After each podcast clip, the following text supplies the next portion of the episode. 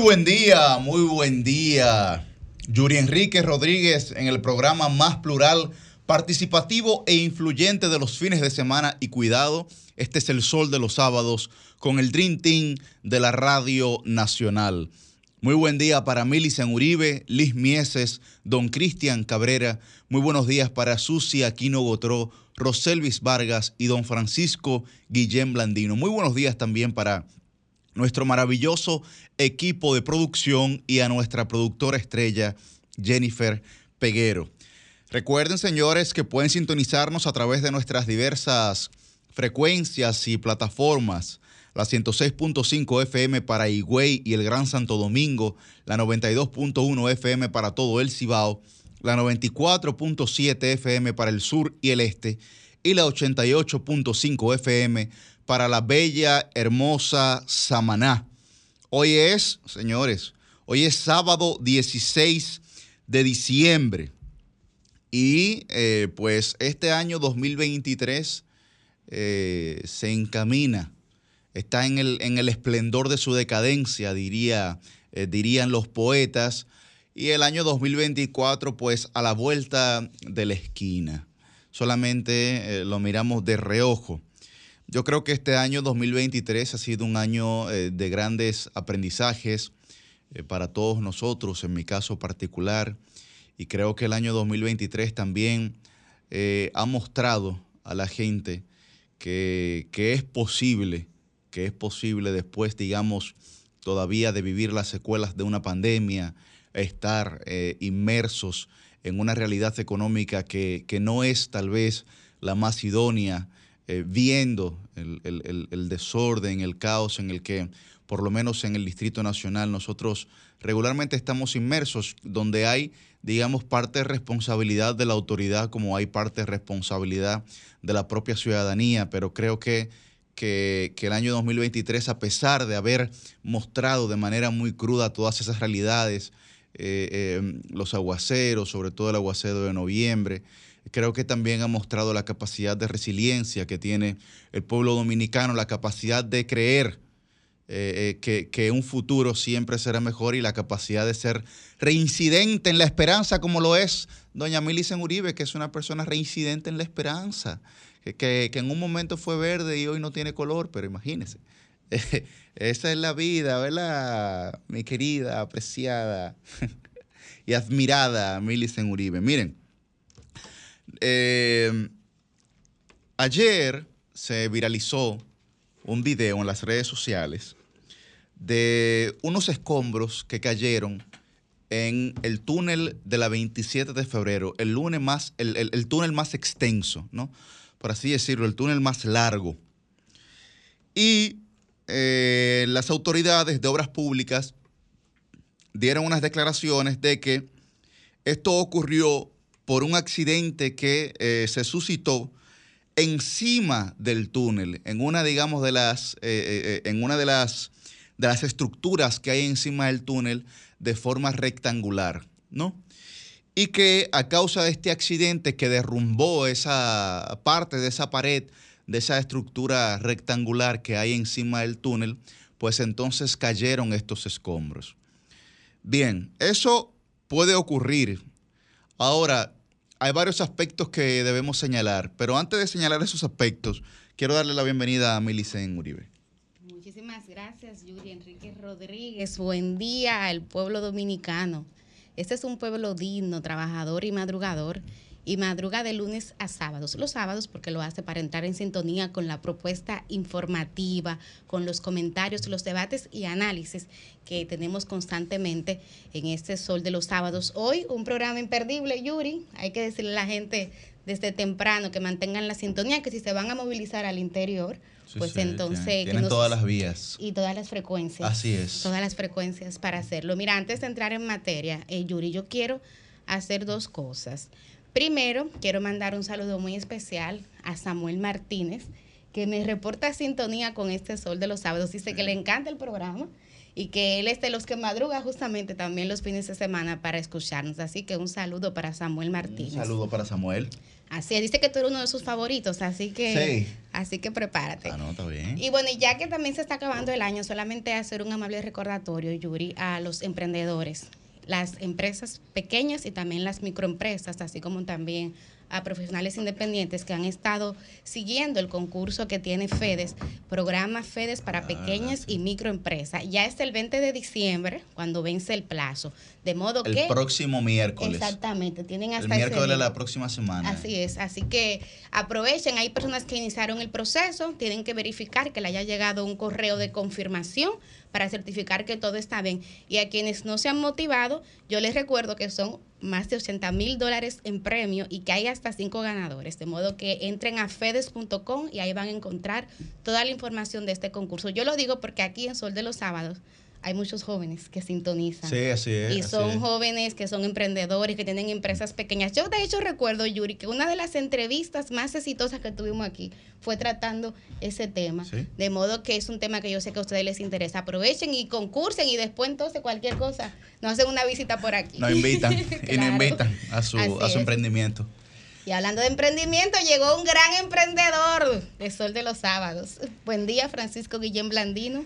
Muy buenos días a nuestro querido pueblo dominicano que como Milicen cada sábado lo destaca y lo resalta. Es un pueblo digno y trabajador, algo que no debemos nunca olvidar. Sí. Buenos días a nuestro coordinador, a nuestros compañeros en cabina, a nuestra flamante productora y al Ay. equipo técnico que nos acompaña. Muy buenos días para todos. Yo creo que esta víspera en la que nos encontramos es un tiempo, es un tiempo importante especialmente para los dominicanos, porque la, el espíritu, la, el aura, la dinámica va cambiando, nos atormenta un poco, ahí vienen los tapones, no se puede ir ni al supermercado, pero todo eso es parte de una magia que nosotros los dominicanos vivimos muy intensamente, que es el reencuentro con los de afuera, con los de aquí, con la gente de la oficina, con los que a veces nos vemos, con los que a veces tenemos una agenda en la que solo nos podemos ver una vez al año. ¿eh? Yo tengo grupos de personas que somos así, que nos, nos reunimos una vez al año para esta época, sobre todo con algunos amigos de- del colegio. Y, y es una época bonita. Yo creo que esta, estas fiestas navideñas nos encuentran inmersos en, en una serie de complejidades como sociedad, como pueblo. Y el activismo político, ojalá que ceda. En No, la no, habrá tregua navideña, Eh, porque yo, eso. yo he visto, por lo menos para este fin de semana, hay agenda Eh, eso, prevista. ojalá que la tregua navideña sea respetada por la clase política, por todos, incluyendo al gobierno. Sí, claro. eh, para que los dominicanos puedan respirar un poco. En mi caso, en mi caso, eh, Millicent, debo decirlo, eh, yo este domingo, al menos eh, actividades en el territorio, pues la- las empiezo a disminuir y a cesar un poco. Porque también las personas del equipo de trabajo tienen que irse al interior a ver sus familiares, están con otras cosas. Y bueno, es un momento que hay que respetar. Ojalá que los dominicanos podamos a partir de, de la semana que viene y por lo menos hasta los primeros días de enero ya empezar a sentir un poco más esa brisita navideña. Eh, quien tenga su doble sueldo, pues su doble sueldo. Los que tienen que pagar doble sueldo, pues bueno, a pagar doble sueldo. Pero que podamos empezar un poco ya a sentir eh, esa alegría que nos da la, la Navidad a los dominicanos, que por cierto, eh, en contraste con lo que acabo de decir, pues eh, vi hace poco como que en Uruguay no, no- como que la Navidad se ha desmontado un poco, como Sí. que oficialmente no la celebran como la celebramos en el resto de Latinoamérica.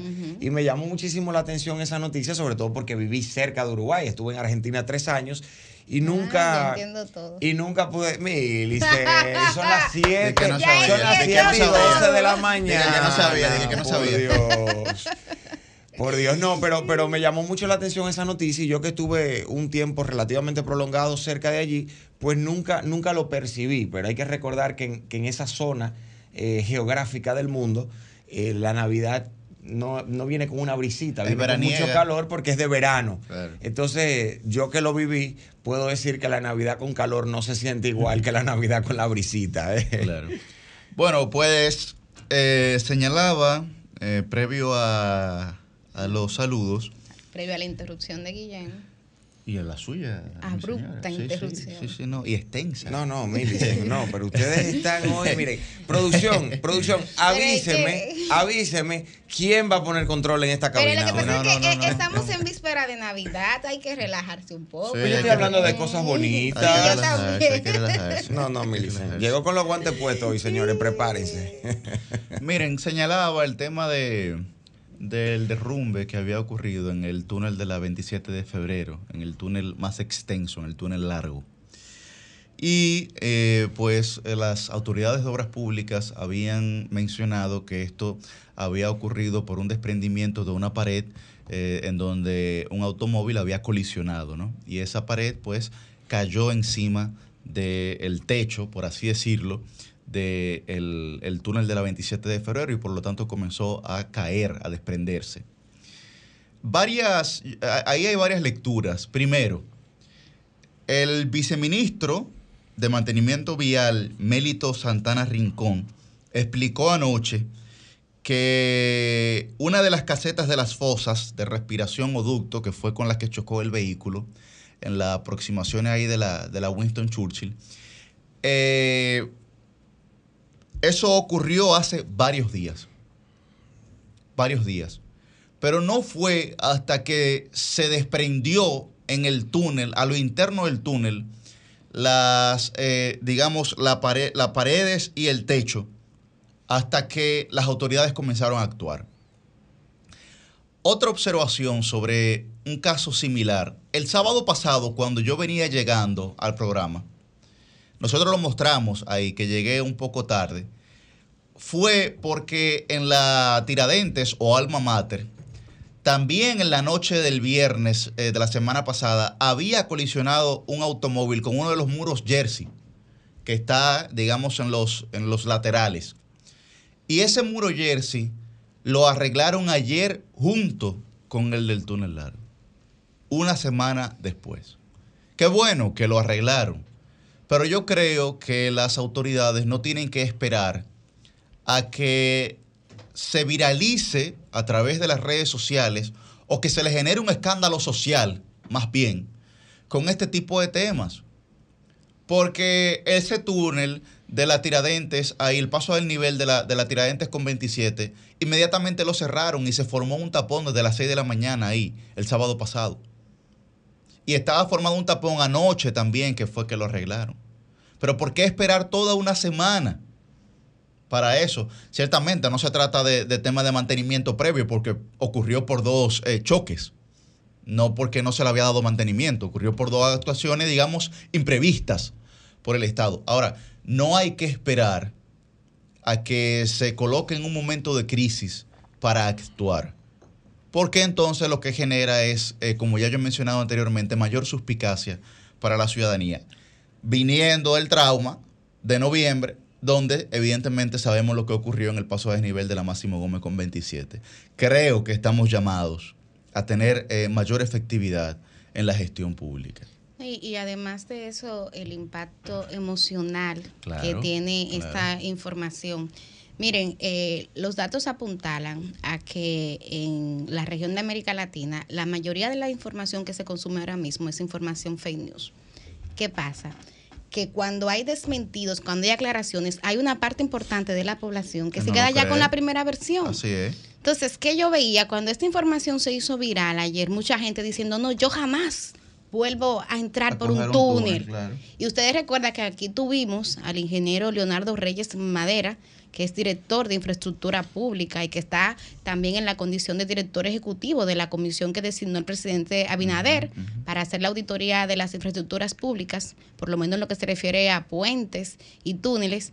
Y esa fue una de las preguntas que yo le hice. Yo le dije, ingeniero, o sea, ¿qué certeza tenemos los dominicanos y las dominicanas que con cualquier lluvia tomemos un túnel y no se vuelva a repetir esa tragedia? Pero Milicen, a mí me preocupa algo de ese túnel de la 27 de febrero.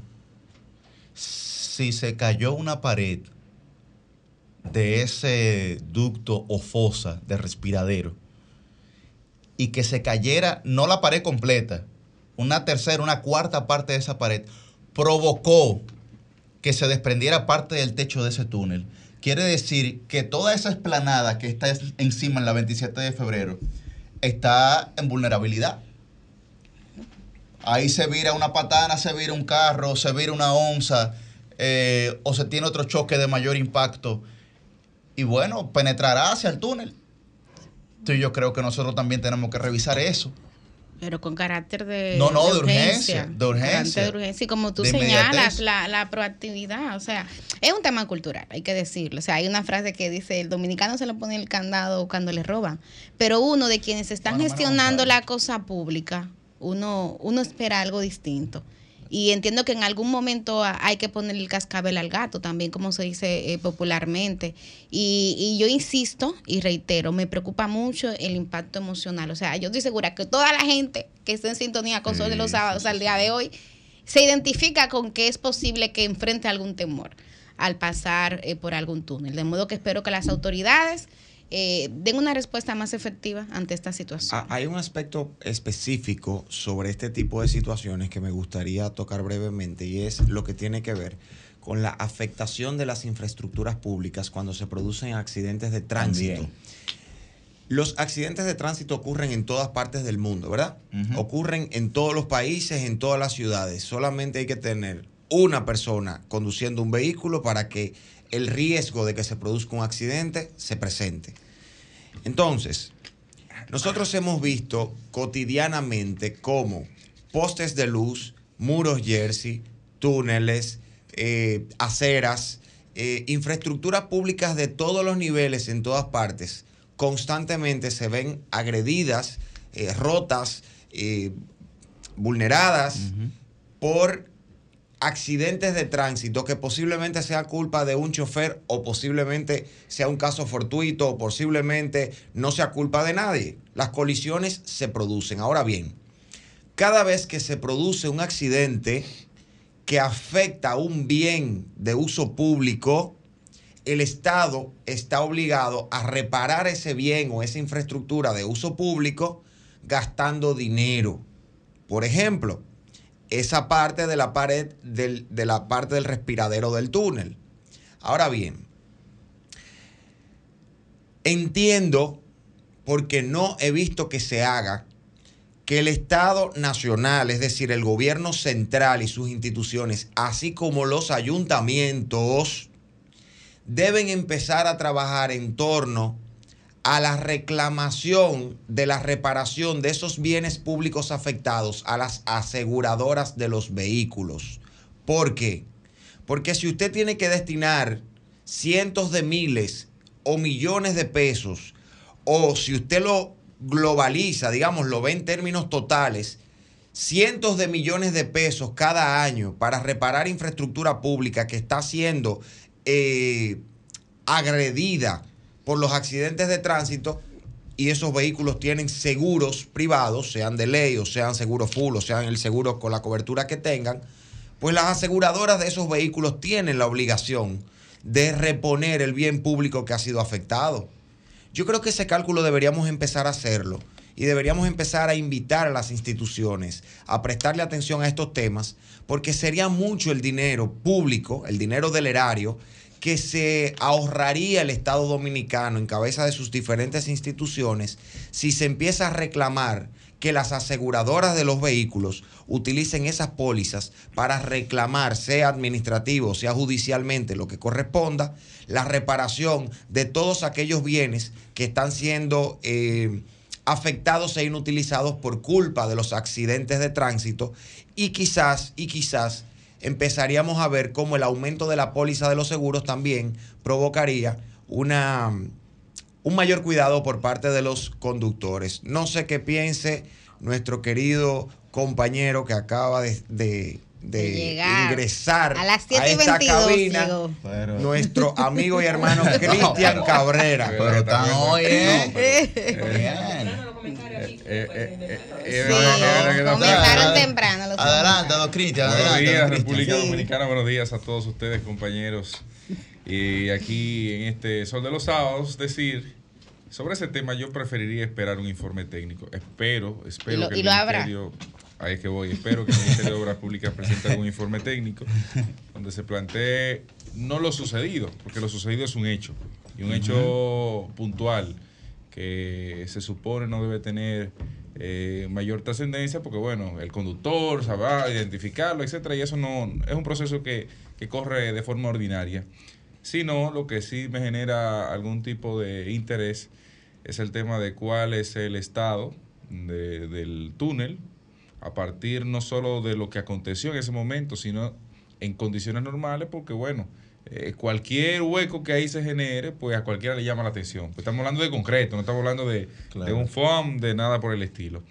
Porque el ministerio ha dicho hasta ahora que eso no representa ningún daño estructural y que lo que hay ahí es en esencia la destrucción de un espacio que está sobre la tierra que tuvo un impacto sobre lo que está a nivel de la tierra. Eh, bueno, yo no soy ingeniero No, decir, a- o sea, ahí- y, y lo que veo y lo que veo no fue lo suficiente para yo decir.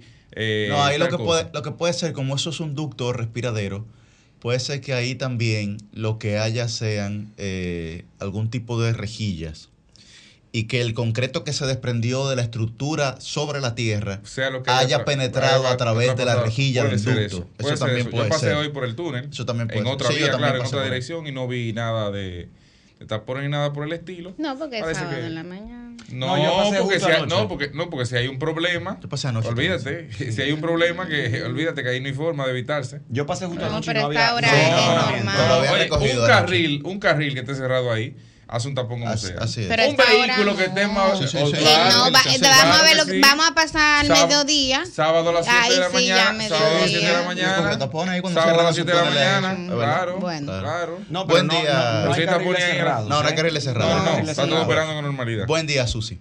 Buenos días compañeros, feliz de estar con ustedes en este espacio. Sencillamente sobre este tema, decir brevemente que esperamos que precisamente las autoridades hagan, como bien ustedes señalan, un reporte un poco más amplio luego de lo sucedido y luego de que están tomando acción a raíz del choque que aconteció. Vale decir que según la nota enviada a los medios de comunicación por el Ministerio de Obras Públicas y Comunicaciones, estos eh, escombros que cayeron en el túnel fue a raíz de que empezara el personal de Obras Públicas a derribar esta caseta que había sido previamente chocada por un conductor y al derribar estos mismos para reparar la situación y para que no siguiera afectando, entonces algunos escombros cayeron y ciertamente esto genera preocupación en la población, esto genera un interés de que se sepa lo que está pasando, de que se den mayores explicaciones y es precisamente lo que debe hacer el Ministerio de Obras Públicas y Comunicaciones. Han dado una primera explicación de lo acontecido, han contactado a los medios de comunicación para dar las informaciones, pero sí es importante que por lo que ha pasado en el país previamente y por lo que ha pasado en ese mismo túnel previamente y la eh, situación de alarma en la que se encuentra la población, se den unas eh, declaraciones un poco más acabadas ya de manera posterior cuando se pueda recabar todo tipo de datos del lugar y con un mayor nivel de tecnicidad en lo que se explique para que también los expertos en la materia que en este país pues tenemos una gran cantidad de ingenieros, arquitectos, especialistas en ese tipo de situaciones de suelo y demás. Y sí, exactamente. Entonces puedan eh, también dar algunos su opinión al respecto, conocer un poco más profundamente del tema y la población en general sentir una mayor tranquilidad. Pero lo cierto es que, como bien he señalado, los escombros no fueron a raíz eh, necesariamente del choque. El choque fue un primer, eh, como les digo, una primera causa, pero cuando se decidió derribar esto a raíz del choque, entonces en los trabajos de remoción y demás fue que cayeron los escombros. No fue que se vino un choque, ah, bueno, eh, a los tres días, como se dejó así, se empezó a caer. No, a los tres días empezaron a hacer los trabajos y ahí se empezó a caer. Muy bien. Bien. Bueno, señores, eh, mi ley ha subido impuestos en Argentina. Ay, papá Dios. Increíblemente. Cuando Y acabó con todos los ¿eh? ministerios ¿Eh? también. Cuando dijo que los iba a bajar. Bueno, efectivamente, o sea, aumentó los impuestos a las importaciones, aumentó los impuestos a las exportaciones, llevó el impuesto del TC hasta el 60% y evidentemente hizo una reducción en el gabinete ministerial de la Argentina que hasta hizo recorte de personal en la escolta presidencial. Hasta ahí llegó.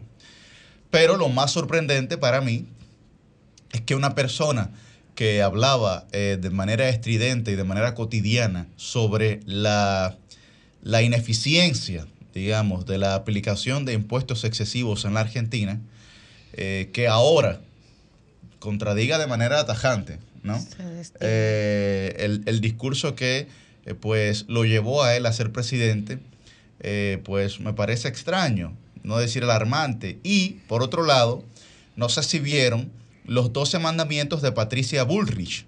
Patricia Bullrich, que eh, fue una de sus contendoras Sí. en la primera vuelta electoral y que gracias a su apoyo y entre otras cosas ganó en la segunda vuelta electoral y que ahora es ministra de Defensa de la Argentina, pues sacó un listado de 12 mandamientos que son los 12 mandamientos que se le van a aplicar a las personas que decidan hacer huelgas o piquetes contra las medidas que se están aplicando en la Argentina.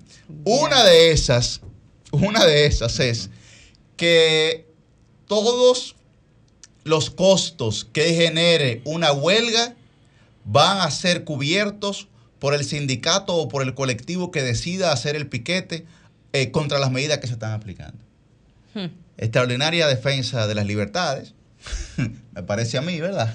Por parte de un gobierno libertario eh, que entiende que el Estado debe ser pequeño, que no debe meterse en la vida de los ciudadanos y que los ciudadanos deben tener control absoluto, como el mercado también de la propia economía.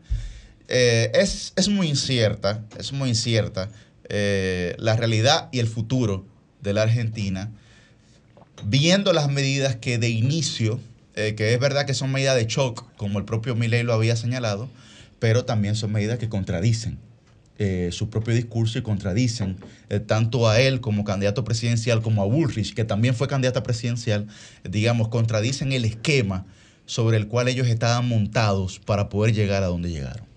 Qué belleza. Hay que tener en cuenta, eh, Yuri, que, como bien lo señalas, esa terapia de shock que algunos han denominado el caputazo, porque el ministro de Economía es Luis Caputo y es quien ha anunciado esta apodo serie de medidas. ¿Eh? ¿Cuál es el apodo de Caputo? El caputazo. No, No. no, el apodo de él, de Ah, Luis Caputo. No, no, no, no Luis. Toto Caputo. ¿No ¿Cómo? ¿No que le llaman? Luis Toto Caputo. No, no. Así que se. ah, No, no sabía, no sabía. Así que le llaman. El, el caputazo dijo en una entrevista de que, bueno, Sí. eh, Debió eh, omitirse ese apodo en este país. No, no, el, el caputazo así, dijo- que le, el así que le llama, yo no puedo cambiarle el El nombre. caputazo dijo en una entrevista, he anunciado medidas económicas que contravienen mis criterios ideológicos. Bueno, hay, ¿Eh? hay- hay él. hay- hay quienes- dijo él, sí. Hay quienes han señalado, eh, Yuri, que estas son medidas, eh, habrá que ver el, el desenvolvimiento, que son medidas de manual, ¿verdad? Para quienes tienen este tipo de corriente ideológica en la economía pública, pues consideran que estas son medidas de choque que van a eh, elevar un poco la inflación en los próximos meses, van a disparar la tasa del dólar, como pasó el dólar oficial ahora de Bueno, pues. 400 pesos argentinos por dólar a 800. Hay que recordar que hay una doble tasa ya, Sí. eh, digamos la oficial, y el dólar blue, que es, digamos, fuera de la tasa oficial, pero igual eh, se utiliza de manera corriente. Y lo que se busca con esto es detener la hiperinflación, aunque momentáneamente la inflación continúe. Pero Habrá que es un ver- lío, Fran, porque eh, la empresa de hidrocarburos de la Argentina, es decir, la gasolinera, le subieron un 60%. Le subieron un 60%, pero simultáneamente hay que decir que en términos de política económica, de eh, política social, o sea, vinculada a la política social, ellos redujeron también una serie de Subsidios, que habían en diferentes rubros de servicios públicos públicos, eh, también en telecomunicaciones. Habrá que ver cómo va esto y yo creo que eso está muy vinculado y ellos se anticiparon con todas estas reducciones, el aumento del dólar y el aumento de la inflación que se estará produciendo en los próximos meses, ellos se adelantaron al tema de las protestas que se van a dar en Argentina, un país que, Claro, eh, hay que decirlo, para bien o para mal, en los últimos 20 años, salvo los 4 o 5 años de Macri, que un poco lo respetó también, está acostumbrado al excesivo asistencialismo social impuesto por la corriente kirchnerista. De modo que habrá que ver cómo el, el Estado argentino va a enfrentar la reacción del pueblo frente a estas medidas. Bueno, lo va a enfrentar como ya empezó, como bien señalaba nuestro compañero Yuri, tomando medidas que lo que indican es que va a haber represión en cierta forma para quienes decidan protestar. Y creo que el ascenso al poder de personas tan excéntricas como este señor pueden traer medidas impredecibles como ya bien se ha visto, aunque muchas cosas las prometió, ahora está contradiciéndose con lo que había señalado antes. Y yo creo que una persona que haya eh, reducido tanto la cartera del Estado, no sé bajo qué criterios, porque entre el listado que vi, no vi que entre los ministerios que quedaron estaba el Ministerio de Educación, cosa que me pareció muy preocupante. Porque está, está el Ministerio de Educación y todo ese tipo de ministerios están ahora en el Ministerio de Capital Humano. ¿Y qué pasa cuando este tipo de cosas suceden? Con la poca experiencia que pueda uno tener en el Estado, hay programas que son de tanta importancia que deben estar fuera. Hay programas, por ejemplo, y hay eh, ministerios y hay carteras que deben estar separadas, porque ¿qué pasa? Que cuando se manejan de manera conjunta, los recursos son limitados y las partidas de dinero que se asignan a cada cartera, pues a veces puede ser que una, eh, un acápite que necesite una cantidad de dinero X no se pueda utilizar, porque al estar juntos, eh, como señala Capital Humano, donde está educación y otras cosas, tal vez habrá algún aspecto de educación que necesite unos recursos importantes, pero en otro aspecto que está en ese ministerio se llevó todos los recursos y no se puede utilizar. Por eso, por ejemplo, aquí en República Dominicana debe estar bien definido y bien separado lo que es el departamento de alto costo de las personas con cáncer, que es un ejemplo que yo viví en carne propia. Cuando el departamento de alto costo, yo que trabajé en el sector salud, está demasiado vinculado a los recursos que recibe una cartera, a veces lo que va para alto costo se lo chupa a otro renglón. Y entonces los pacientes con cáncer, por ejemplo, se quedan sin este beneficio de una manera apropiada y de una manera que pueda suplir sus necesidades. Él también ha reducido el número de vehículos, de vehículos oficiales, creo que en un 50%, como señala la prensa, recortando el personal y decidió que, bueno, ya estas personas que eran choferes y demás no van a trabajar ahí, los vehículos eh, van a pasar a manos de las autoridades eh, militares y demás, lo que no se estén utilizando. Y vamos a ver eh, las protestas próximamente porque no creo que el pueblo argentino con esa reducción de, de subsidios y de beneficios para la estabilidad social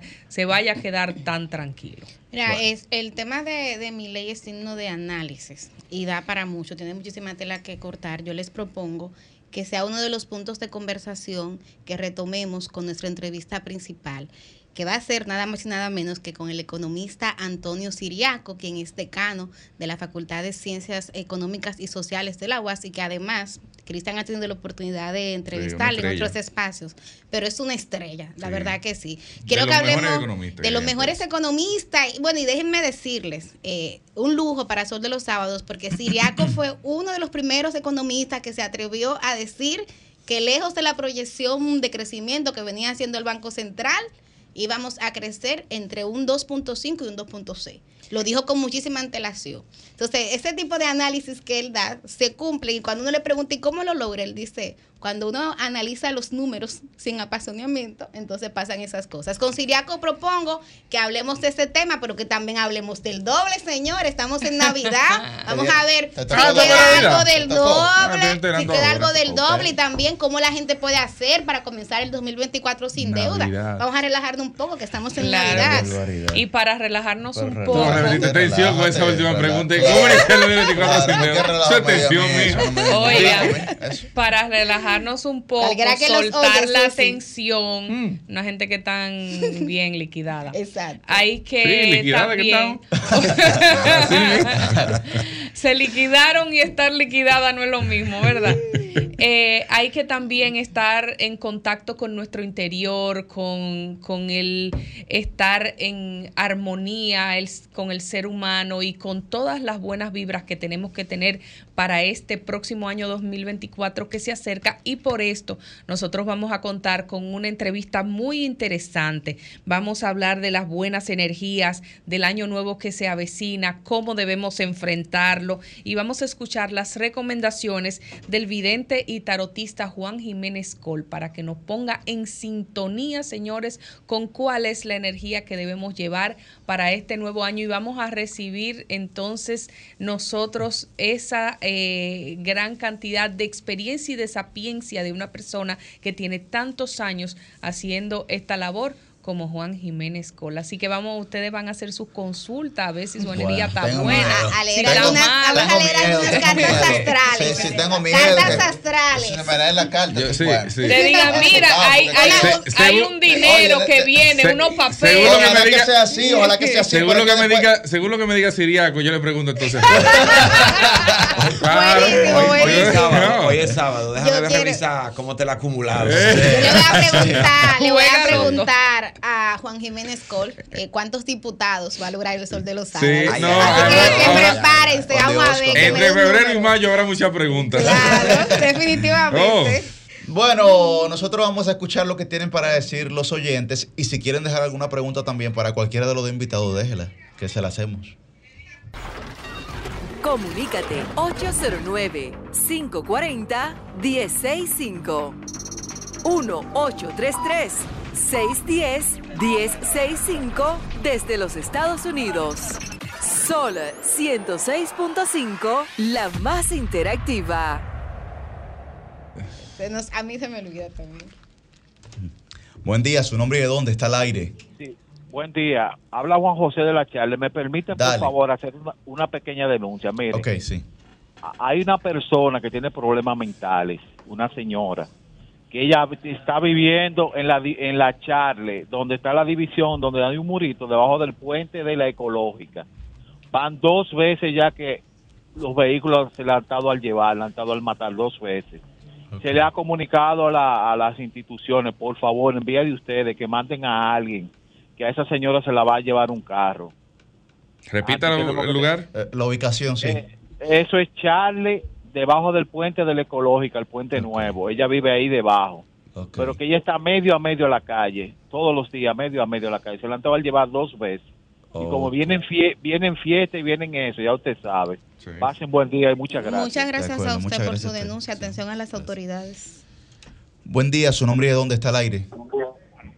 Buenos días, El León, adelante. el, el León de Manhattan, el equipo más, es mejor el programa, lo saben. Eh, oiga, muchachos, eh, usted, yo oigo escuchar, yo escucho en, en, en- muchos medios que, que Carolina, la super eh, eh, alcaldesa, eh, que qué sé yo qué, entonces yo me he puesto a analizar en base a los hechos que han pasado que Carolina es una alcaldesa que va de mediocre a mala.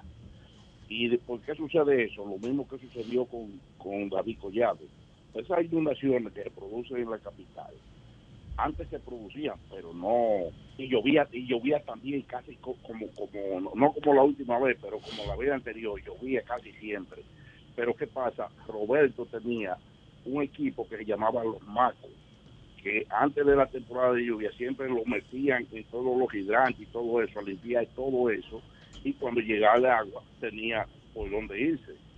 Pero cuando llegó David Collado, lo quitó a todo, porque era un asqueroso y no quiere saber lo asqueroso, y Carolina tampoco la, la introdujo. Y por último, el otro tema es, señores, que esa elección del Tribunal Constitucional es, yo creo, la estocada más grande y peligrosa que se le ha dado a República Dominicana.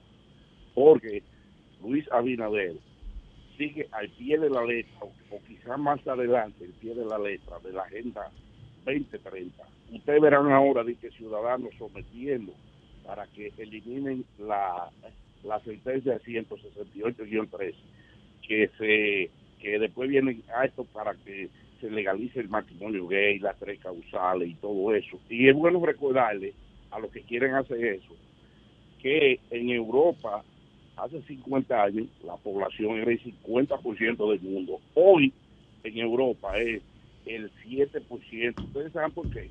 Porque además de que han inducido a muchísimos eh, muchachas y muchachos jóvenes a que se a que se conviertan en, lesbianas y homosexuales. Pero ¿qué pasa? Que entonces las que quedan embarazadas, entonces se, se hacen abortos.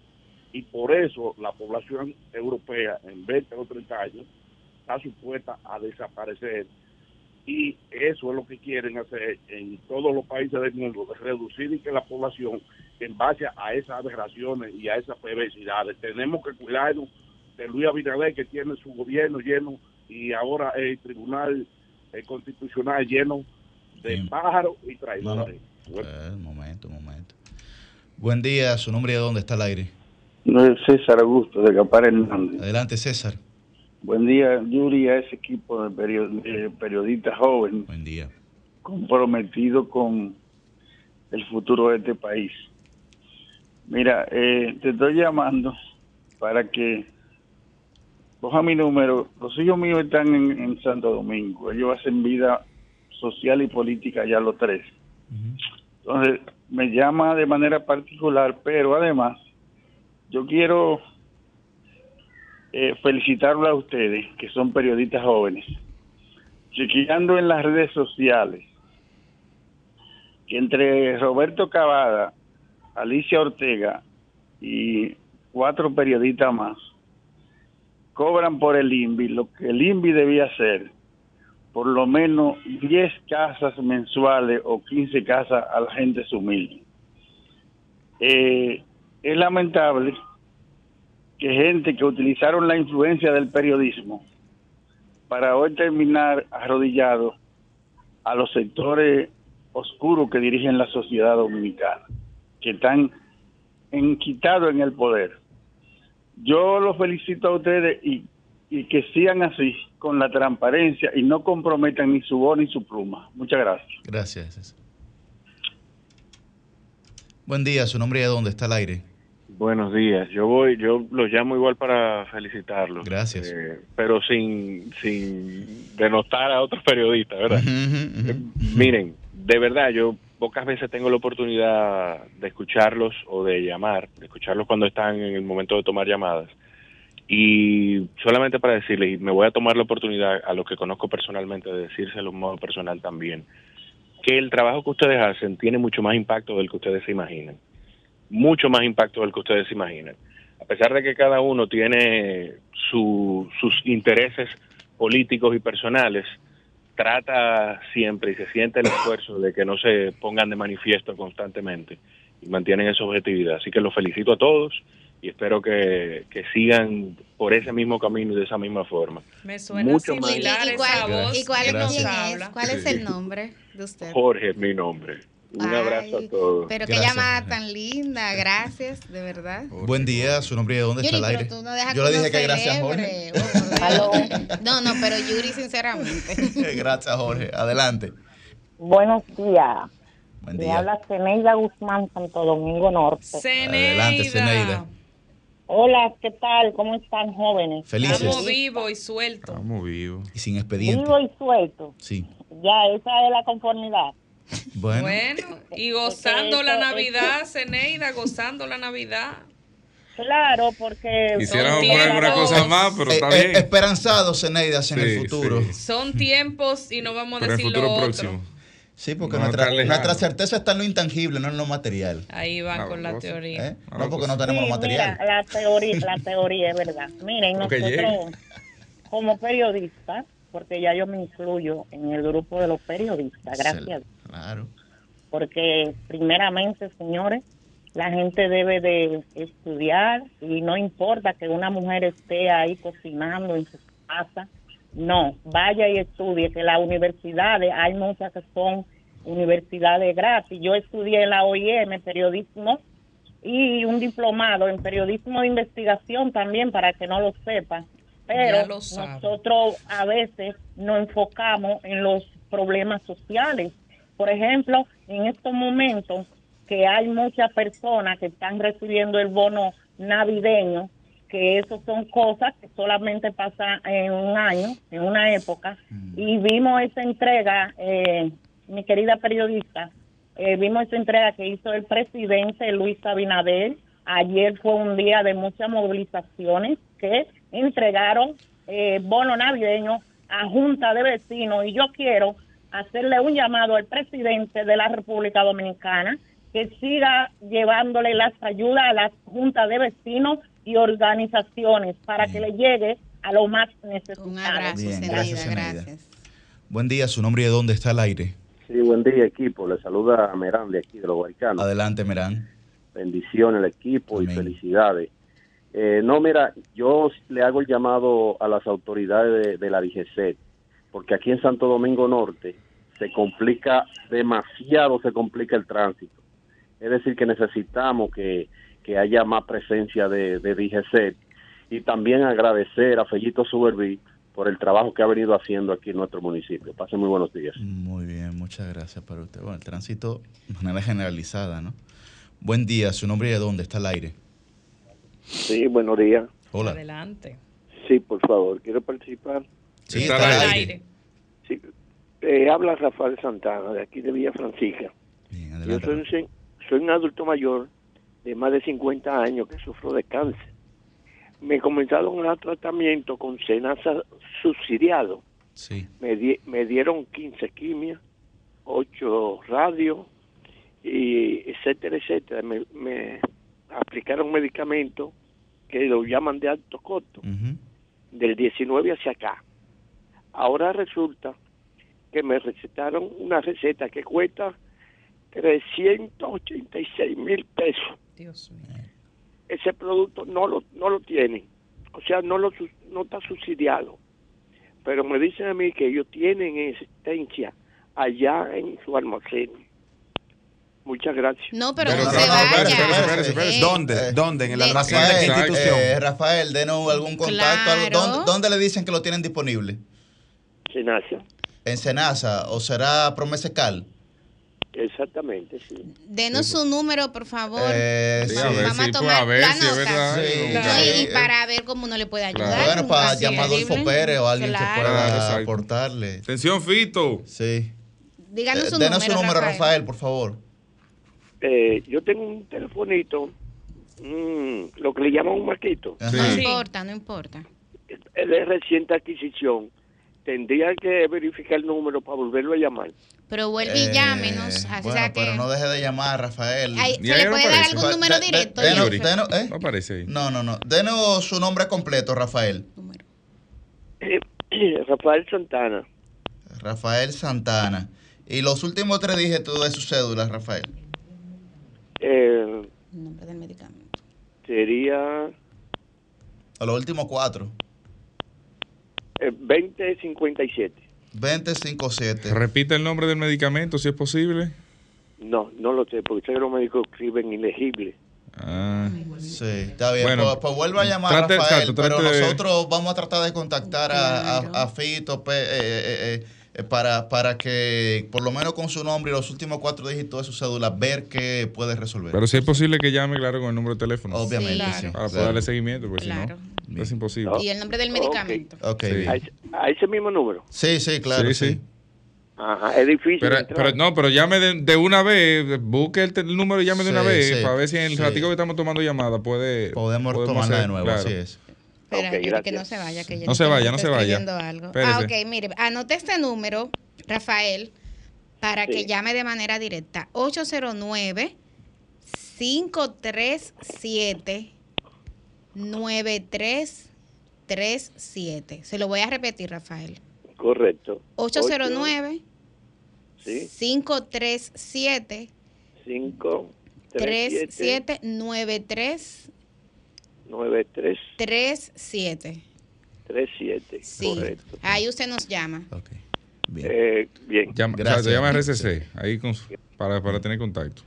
Buen día, su nombre y de dónde está al aire. Buenos días, buenos días, felicidades, felicidades, todo para todos. Si lo podemos clonar a Dionisio. ¿Cómo está? Dionisio 22 de Duvergé. ¿Cómo está Duvergé, Dionisio? amanece Tranquilo, Duvergé? gracias a Dios, Todopoderoso, tranquilo, tranquilo todo. La Navidad es que lamentablemente no se siente como es debido. Eh, con el asunto económico. Tan lenta, tan lenta. eh, eh, eh. aprovecho la ocasión enterado. Yo le he sentido lento. para hacerle un llamado a todos los compu- compueblanos y de independencia.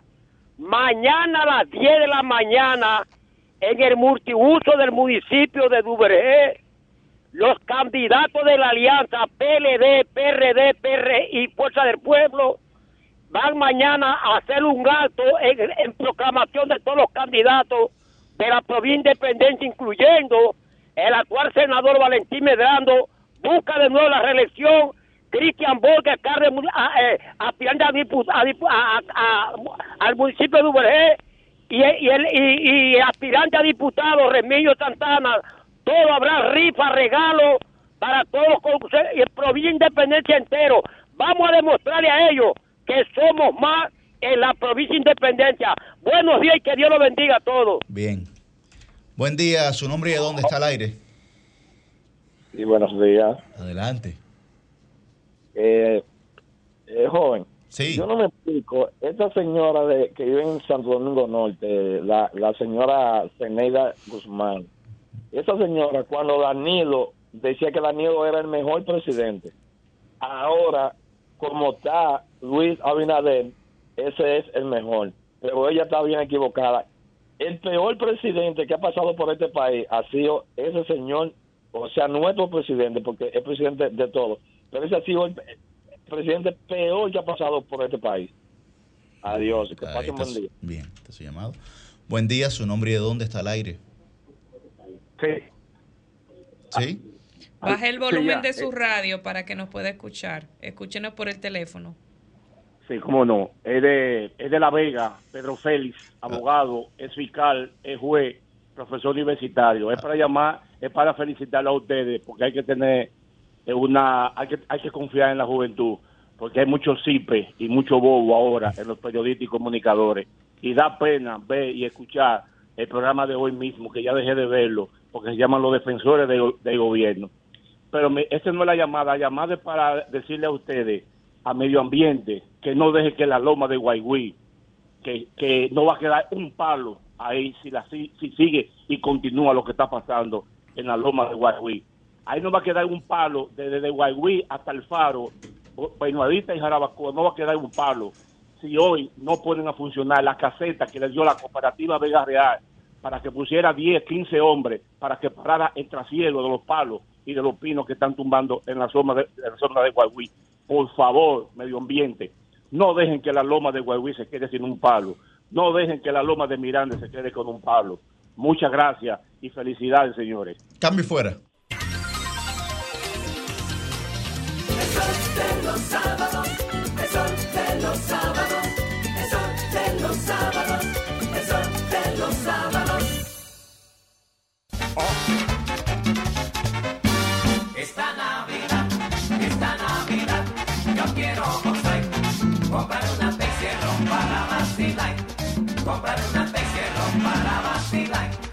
Como a las seis de la tarde, como a las seis de la tarde empezaré a beber y no pararé, señores, hasta amanecer. Y no pararé, señores, hasta amanecer. Esta Navidad, esta Navidad, yo quiero gozar, comprar una Pepsi para vacilar, comprar una Pepsi para vacilar. Estamos en Navidad. Sí, a las 8 y 2 Qué de la mañana estamos de vuelta aquí. Nosotros estamos festejando la Navidad. La alegría siempre tiene que ser parte de nuestras vidas. Susi, pero Yuri baila y baila bien. Bueno. Y Francisco también. No, a Francisco de Y Cristian- Francisco no Y puedo hablar. Cristian también, mi amor. Pero reconócele el mérito la a trae. Yuri, No, no, tú sabes que- por Dios, Susi. Bueno, está bien. Son- Los tres caballeros de aquí son buenos bailadores. Son procesos, hay que vivirlos.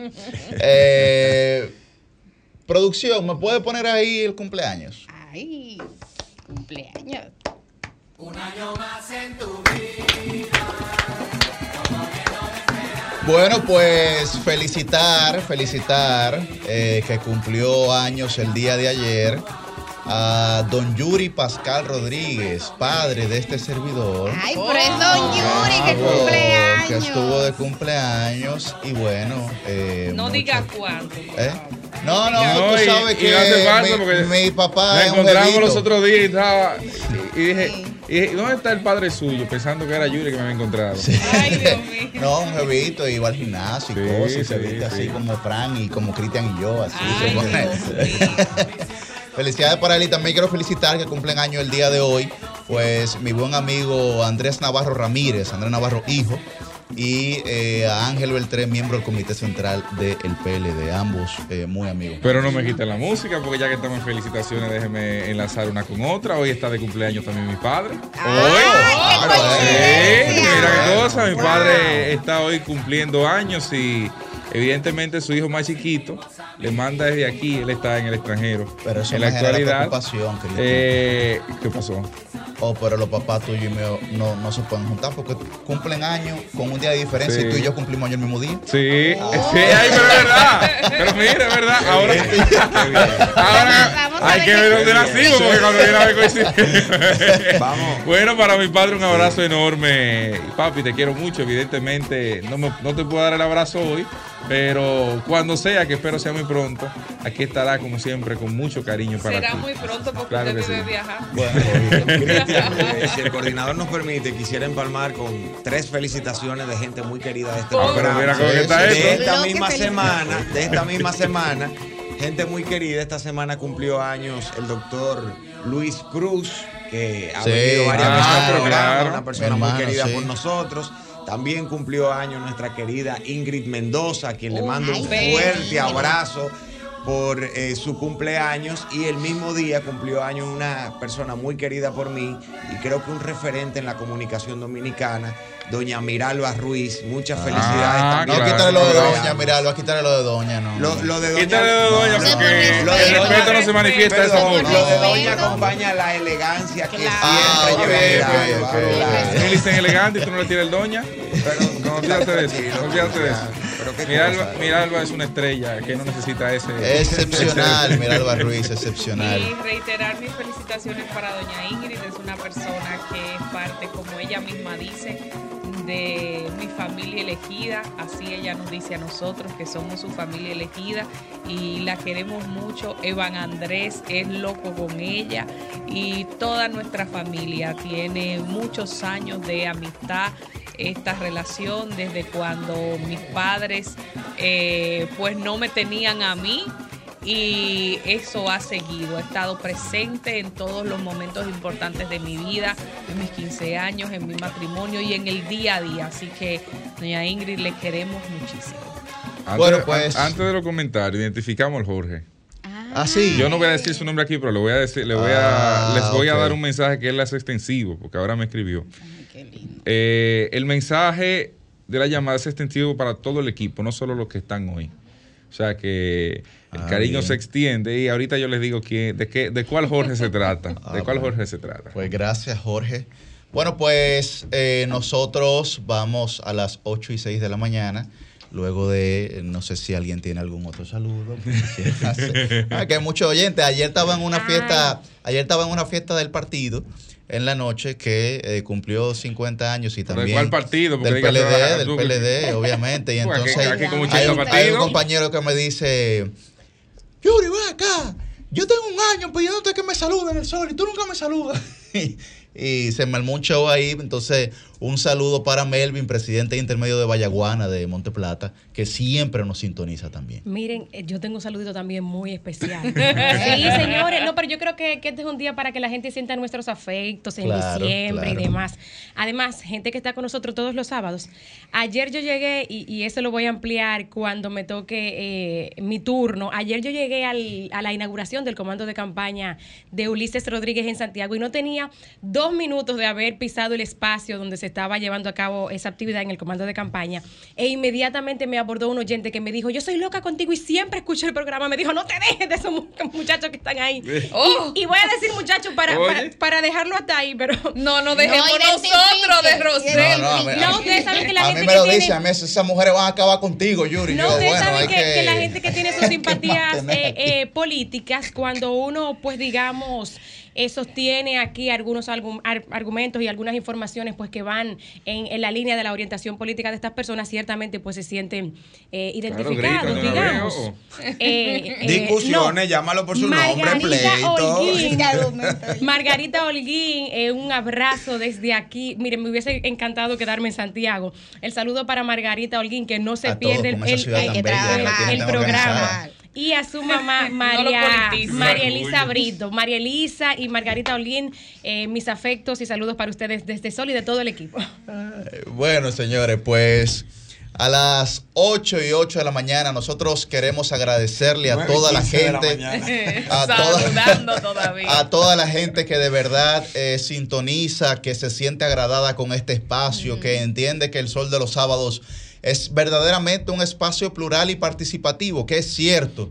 Eh, nosotros tratamos siempre de respetarnos entre nosotros mismos y de exhibir el mayor respeto posible a nuestros invitados, que aunque algunas personas pudieran, eh, eh, digan- digamos, decirnos que somos complacientes, no, no es un tema de complacencia, es un tema de, de- de actuar con la mayor sensatez posible, a pesar de que uno piense distinto, ¿no? A la persona que está entrevistando o a uno de nuestros compañeros que se está expresando No, sobre un tema en particular. Es un tema técnico, o sea, es Correcto, el- el- la correcto. estructura del programa es en los comentarios compartimos nuestras opiniones, pero cuando hay una entrevista, la idea es que tú preguntes, no Sí, es un es- espacio es- para tú emitir o fijar posiciones. Para debatir, correcto. Claro. Entonces, eh, pero nosotros de verdad queremos agradecer la, el aprecio y la, la- la confianza que tiene la gente en este espacio.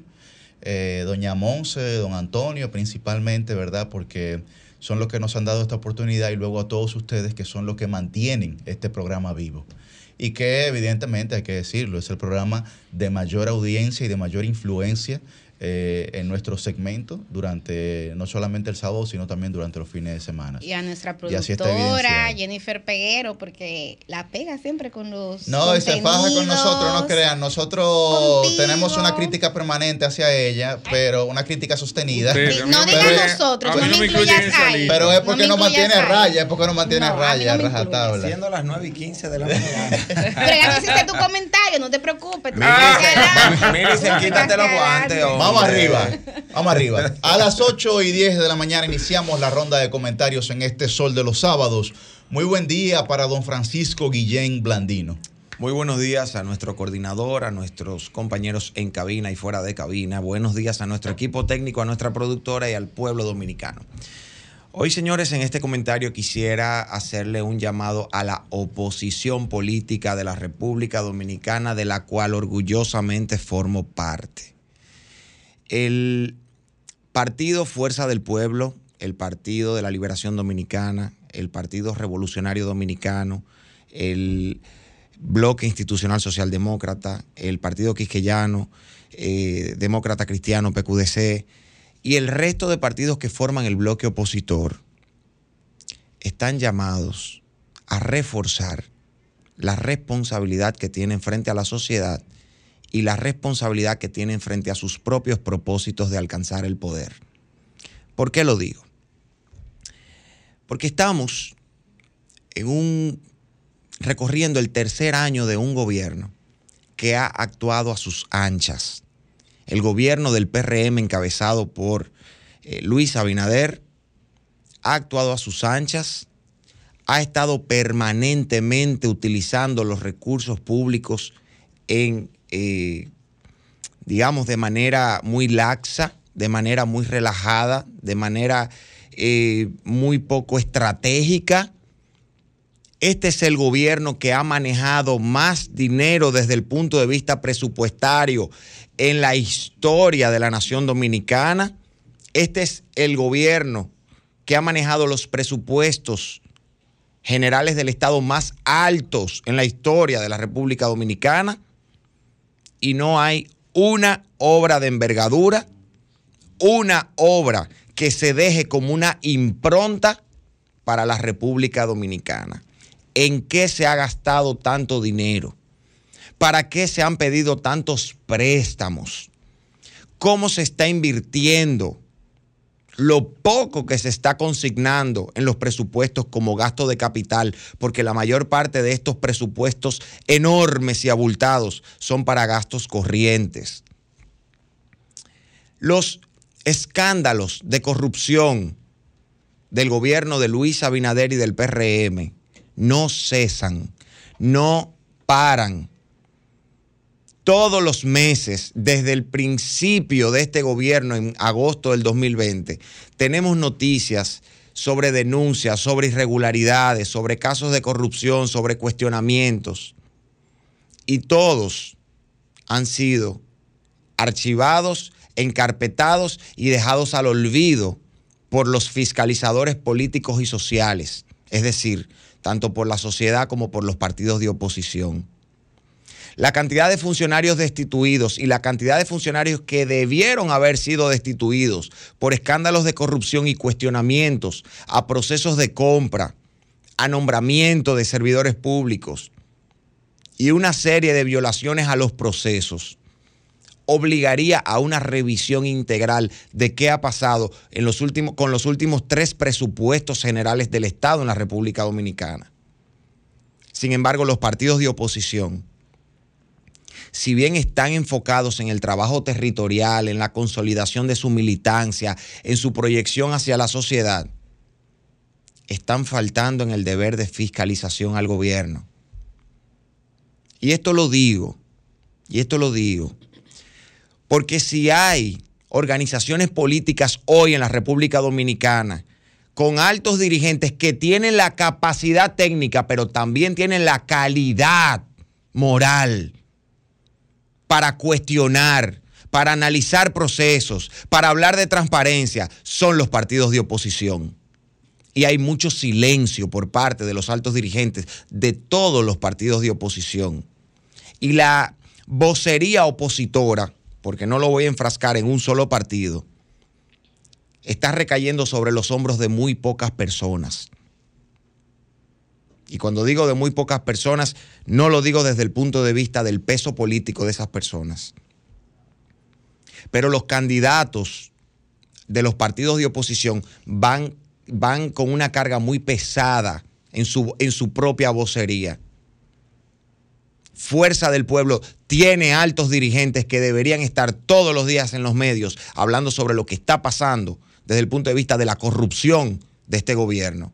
El PLD en su comité político y en su comité central tienen muchas personas con capacidad técnica y con calidad moral para salir, a hablar. Más allá del discurso mercadológico político que ha vendido el PRM desde que estaba en oposición.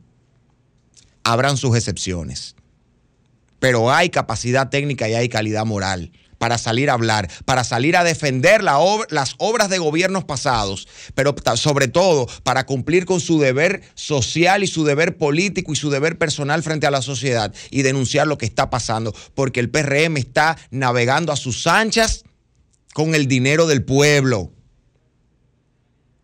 Y la gente se ha tomado la píldora que el gobierno les ha dado a través de los medios de comunicación para hacerlos olvidar, para hacerlos olvidar o no, o, no prestarle atención a lo que está pasando con el dinero del pueblo. Y casos de denuncias últimamente hemos tenido de sobra, pero los hemos tenido durante los tres años y medio de gobierno. Durante los tres años y medio de gobierno hemos tenido suficientes escándalos para que por lo menos haya un expediente en proceso. Y ni eso tenemos. Hoy la corrupción no es uno de los principales temas en las encuestas. No es porque no haya corrupción ni porque haya más transparencia. es porque el discurso ha cedido a otros temas que también son importantes. Pero cuando la corrupción era un tema trascendental y estaba en el top de los temas que le preocupaba a la población dominicana, eso no surgió de manera fortuita. Ese discurso lo impuso la sociedad civil y lo impuso el PRM. La oposición política de hoy tiene que imponer ese discurso porque el nivel de corrupción que hay en este gobierno es insólito. Aquí no se está trabajando con transparencia. El gobierno ha querido vender eso y la oposición tiene que hacer su trabajo.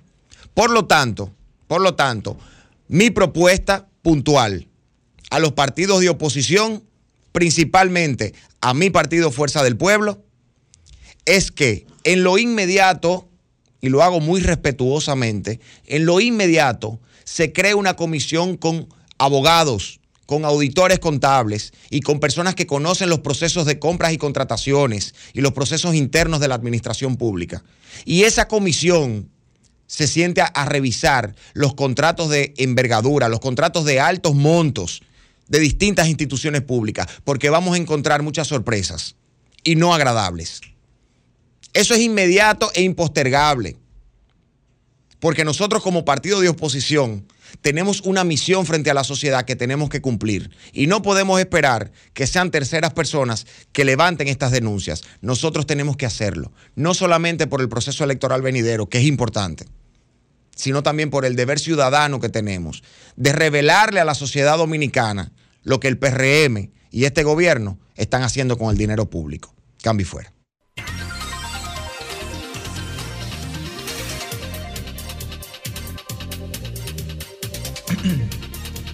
A las 8 y 18 de la mañana continuamos con esta ronda de comentarios. Muy buen día para el canciller del Sol de los Sábados, don Cristian Cabrera. Buenos días, República Dominicana. Buenos días a todos los que en sintonía están con este Sol de los Sábados.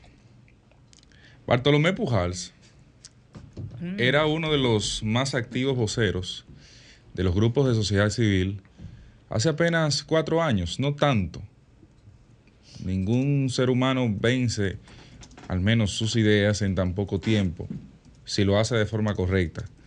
Porque la evolución de la vida y el comportamiento de los seres humanos no varía tan pronto como, como en un periodo de un cuatrenio, salvo un choque abrupto. Solamente un choque abrupto como el gobierno y como pertenecer a una institución como la que dirige pudiera hacer ver la cadena de errores que ha cometido ese joven en la actualidad, no solo por el caso que se presenta ahora con una licitación cuestionable que envuelve unos 300 millones de pesos, con una empresa que se constituyó en cinco días y hace como un mes, sin, digamos que elementos que sustenten esa licitación en la forma en que se hizo. Un proceso excepcional, un proceso que se supone no tenía ese Sí, eh, sí, sí, decepción es el nombre, es el nombre que la ley, que la ley, como la ley lo califica, la ley de compras. Y evidentemente, aquí de lo que estamos hablando es de otro escándalo de presunta corrupción administrativa. Y el título de presunto lo coloco porque yo sí creo en la presunción de inocencia y sí creo en que puede haber incluso algún nivel de error en lo que se ha planteado, no como él, que planteaba de forma absoluta, sin ninguna sentencia, que había una serie de ladrones en el gobierno pasado, que seguro los hubo, seguro los hubo, pero que no han agotado un proceso. Y evidentemente hasta que ese proceso no se agote, por lo menos frente a la ley, no son responsables, no son culpables, como no, les, no lo es él hoy. Ahora, ¿Cuál fue la empresa que ganó las licitaciones que pretendían adjudicar, la licitación que pretendían adjudicarle 309 millones, millones de pesos? 309 millones de pesos que para quien quiera tener una idea de lo que significa eso en el presupuesto nacional, es el equivalente poco más, poco menos a una quinta parte de algunos ministerios. ¿Eh? una quinta parte del presupuesto de algunos ministerios para todo el año. ¿Qué, ¿Qué, pasa con esto? Bueno, según los datos que están colocados en el portal de compras en el proceso de licitación que se hizo o de adjudicación eh, que se hizo, aunque fue, hay que decir, cancelado ya por la institución, la constitución de la empresa fue el 27 de noviembre de 2023. Fíjense que todavía la empresa no ha cumplido un mes y ya tiene 300 millones que se le había adjudicado. ¡Wow! ¿Cuántos emprendimientos tan exitosos hay en este país que logran 300 millones a una semana de haberse creado? Bueno, después de la constitución de la empresa, resulta que esta obtuvo el RPE, que es el registro de proveedor del Estado, que es el documento que certifica que usted puede suplir bienes y servicios al Estado, al día siguiente. A partir de ahí, completó su expediente y eso le valió para ser una empresa que según la carta que explica Bartolomé Pujals es la única empresa en condiciones de ofrecer el servicio. ¿Cuál es el servicio? La creación de un software que permita la utilización y la operación de un, de un sistema de expedientes únicos de salud, que es una excelente iniciativa, ¿eh? ahí no hay ningún cuestionamiento. Es una excelente iniciativa. Hace tiempo República Dominicana debió tener eso a su mano, porque aquí usted tiene, usted va a ir a un hospital, mañana vuelve a ver ese mismo médico y no se sabe de qué usted padece, porque no hay un registro de nada. Ahora, caramba, yo creo que aquí hay que tener criterio al momento de hacer las cosas. Y hoy Bartolomé recibe como clavo, sobre todo porque fue martillo mucho tiempo atrás, y muy fuerte y contundente que fue. Y qué vergüenza siento, porque estoy muy seguro de que Bartolomé tiene muchas condiciones para ser un político excepcional en República Dominicana. Y es un tipo con una formación increíble, pero ya tiene un resbalón que lo posiciona igual o peor que los que tanto él criticó, a pesar de, que aquellos que criticó en muchos casos tenían igual o mejor formación de la que él tenía.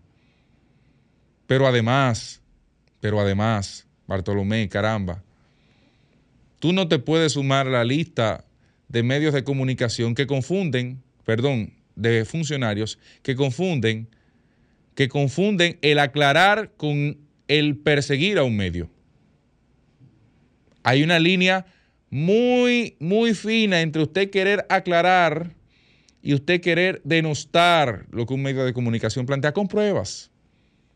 Con pruebas. ¿O por qué usted cree que el ministro de Educación soltó esa vaina en banda? De esa intimación que hubo la semana pasada. Porque hay pruebas de lo que se plantea. Que no necesariamente implican que él sea culpable, eso es otra cosa. Que hay mecanismos que pueden ser legales, eso es otra cosa. Pero de que hay prueba de lo que se dijo, lo hay. Como aplica en este caso. De, lo, de que hay prueba de lo que se dijo, lo hay en esta ocasión. Hoy, Bartolomé, tú estás a la puerta de una firma para que la posición, no voy a decir por la que tanto luchaste, porque no creo eso, pero a la, a la posición que te ha tocado llegar, seas suspendido, seas eh, expulsado o lo que sea. O lo que sea. Porque, óyeme, lo que ahí se cometió no tiene justificación alguna. Y qué pena también, cierto, de Carlos Pimentel, que salió a defender esa vagabundería ahí. Diciendo, ay, y calificando incluso de ignorantes, cuando la ley, Carlos, pero, pero carajo, en otro proceso tú has hablado bastante fuerte y contundente sobre ese tema. ¿Qué cambió aquí? ¿Qué diferencia hay en este proceso frente a otros que te he visto muy fuerte y contundente frente a ellos? Y te he apoyado en muchos casos. Pero no puede ser mano de seda para uno y martillo con, con pinzas para otros. Aquí, si somos justos, se debe tratar a todos con la misma, con la misma vara y no estar eh, generar una sombrilla para mis amigos y para aquellos a los que no conozco, a los que pertenecen a un partido, a los que pertenecen a una entidad, darle con el mallete en el centro de la cabeza. Lo dejo ahí y ojalá puedan recomponerse, porque ambos casos son personas muy preparadas y de alta formación y que pueden aportar mucho al Estado. Pero no debe ser de poses, debe ser de práctica. Cambio y fuera.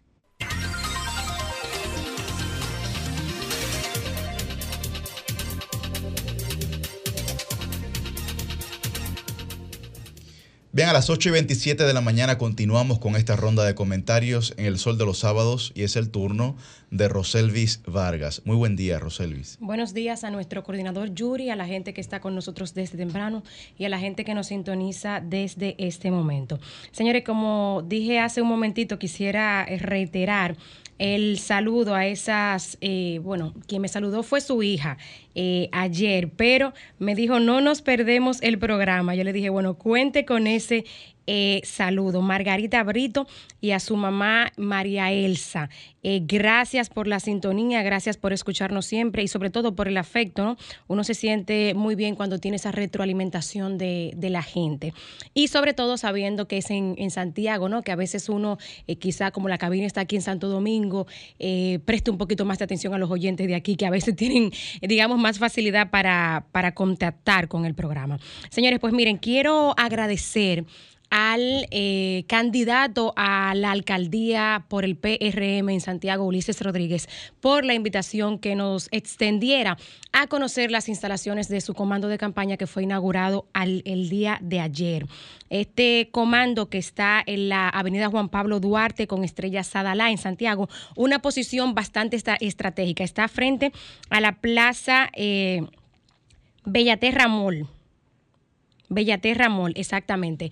Eh, y la verdad que unas instalaciones espectaculares. A ver si podemos ver la, la imagen. Bueno, miren ahí. La verdad es que fue un, espectáculo eh, ver a todos los dirigentes del PRM ahí, de los partidos aliados. Estuvo eh, Julio César Valentín, estuvo el señor Eduardo Estrella del Partido Dominicanos por el Cambio, todos los partidos aliados. Estuvo, bueno, la vicealcaldesa. A ver, Mariana Moreno, que es la hermana de Guillermo Moreno, vicealcaldesa, no, mejor dicho, la candidata a vicealcaldesa, ¿no? Que es la que conforma esta boleta.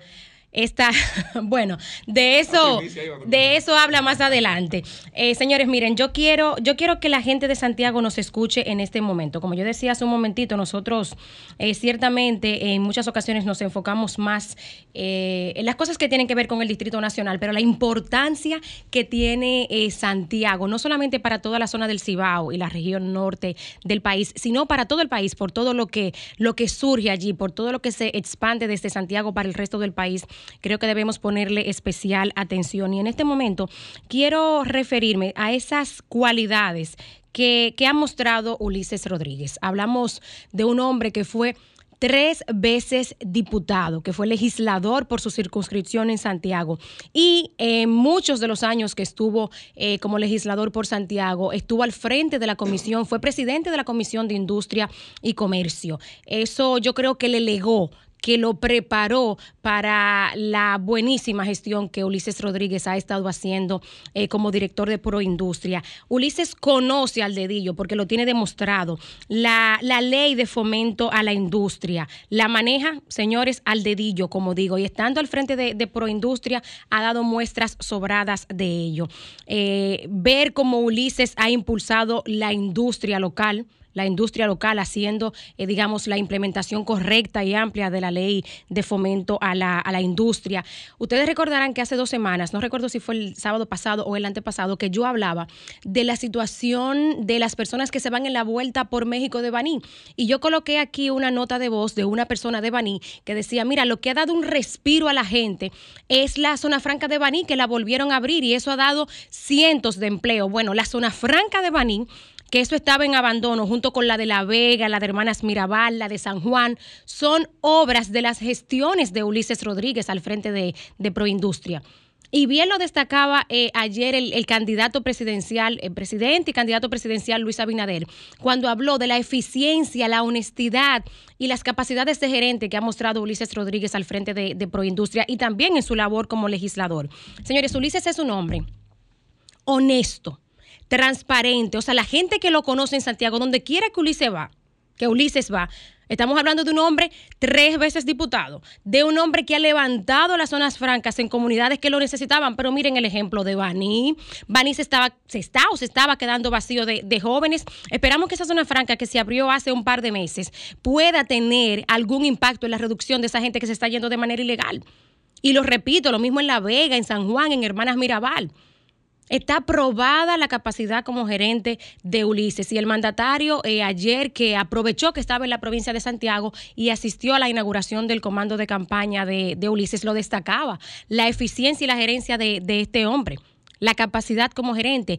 Y lo que digo, yo creo que una persona que se prepara durante tanto tiempo, como en el caso de Ulises, estaba sin duda preparado para estar al frente de Proindustria. Su preparación como, como diputado, como conoce la ley de fomento a la industria, lo ha demostrado. Y lo mismo está pasando con la alcaldía de Santiago. Es un hombre que ha preparado este proyecto, que no llegará a improvisar a la alcaldía de Santiago. Y uno de los ejes fundamentales de su propuesta eh, para el gobierno local de Santiago es una ciudad organizada. Yo hubiese querido tener más tiempo para dar todos los detalles de lo que ampliamente explicó Ulises ahí, aprovechando la inauguración de, ese comando, para ampliar aquí, pero acérquense a las redes de Ulises, busquen la propuesta de, campaña de, de Ulises. Y de nuevo lo repito, señores, no es porque lo esté diciendo yo aquí, eh, por las cosas que he visto y que conozco de Ulises, sino que en Santiago la gente sabe que es un hombre de una familia honorable, a Ulises no se le conoce un escándalo en todo ese tiempo como legislador o como funcionario público en esta ocasión. Y yo creo que Santiago debe darse la oportunidad de tener un hombre que se ha preparado para la alcaldía, de un hombre honesto y capaz y que sin duda, como decía el presidente ayer, será un aliado en ese gobierno eh, local de Santiago, que lamentablemente en esta ocasión no, no se ha tenido. El gobierno no ha contado con ese aliado que a decir de los santiagueros, señores, me lo decían en cada esquina por la que caminé ayer. O sea, alcalde actual se ha cerrado y no se reúne con la gente. Ulises promete ser, eh, como lo ha sido hasta este momento, un hombre de, puertas abiertas para toda su gente. Y ahí está esa propuesta para la gente de Santiago. Gracias, Ulises, de nuevo por invitarme a la inauguración de tu comando y por permitirme escuchar eh, parte de tu propuesta de campaña. Enhorabuena para el presidente, que además de haber asistido a este acto, estuvo en toda la provincia de Santiago inaugurando el hospital de San José de las Matas, eh, obras viales, que ya quisiera yo poder dar dar, detalles. Eh, bueno, un centro comunal también en Sabana Iglesias.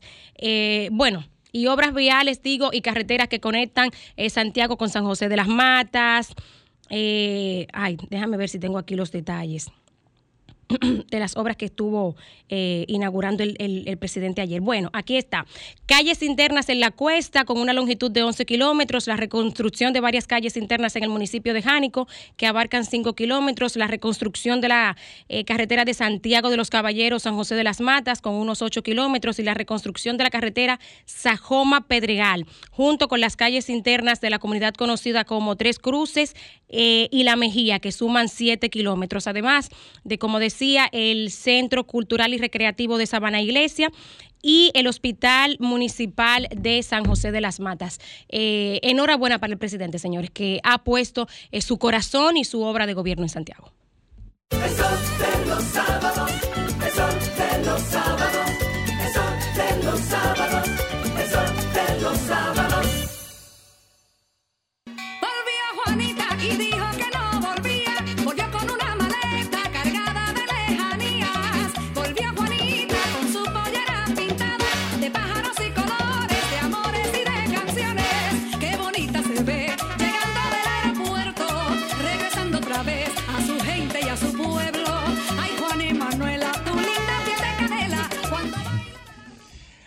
A las 8 y 40 estamos de vuelta en este Sol de los Sábados y continuamos con la ronda de comentarios. Muy buen día para la versátil Susi Aquino Gotró. La licenciada, la, la, la, la licenciada denunciando los males, males, licenciada. Muchísimas gracias compañeros, feliz de estar aquí, no puede la producción emocionar a uno con esos merengue navideños porque uno, ¿verdad? Cuando le quitan el merengue se queda como cojo, como que le falta algo.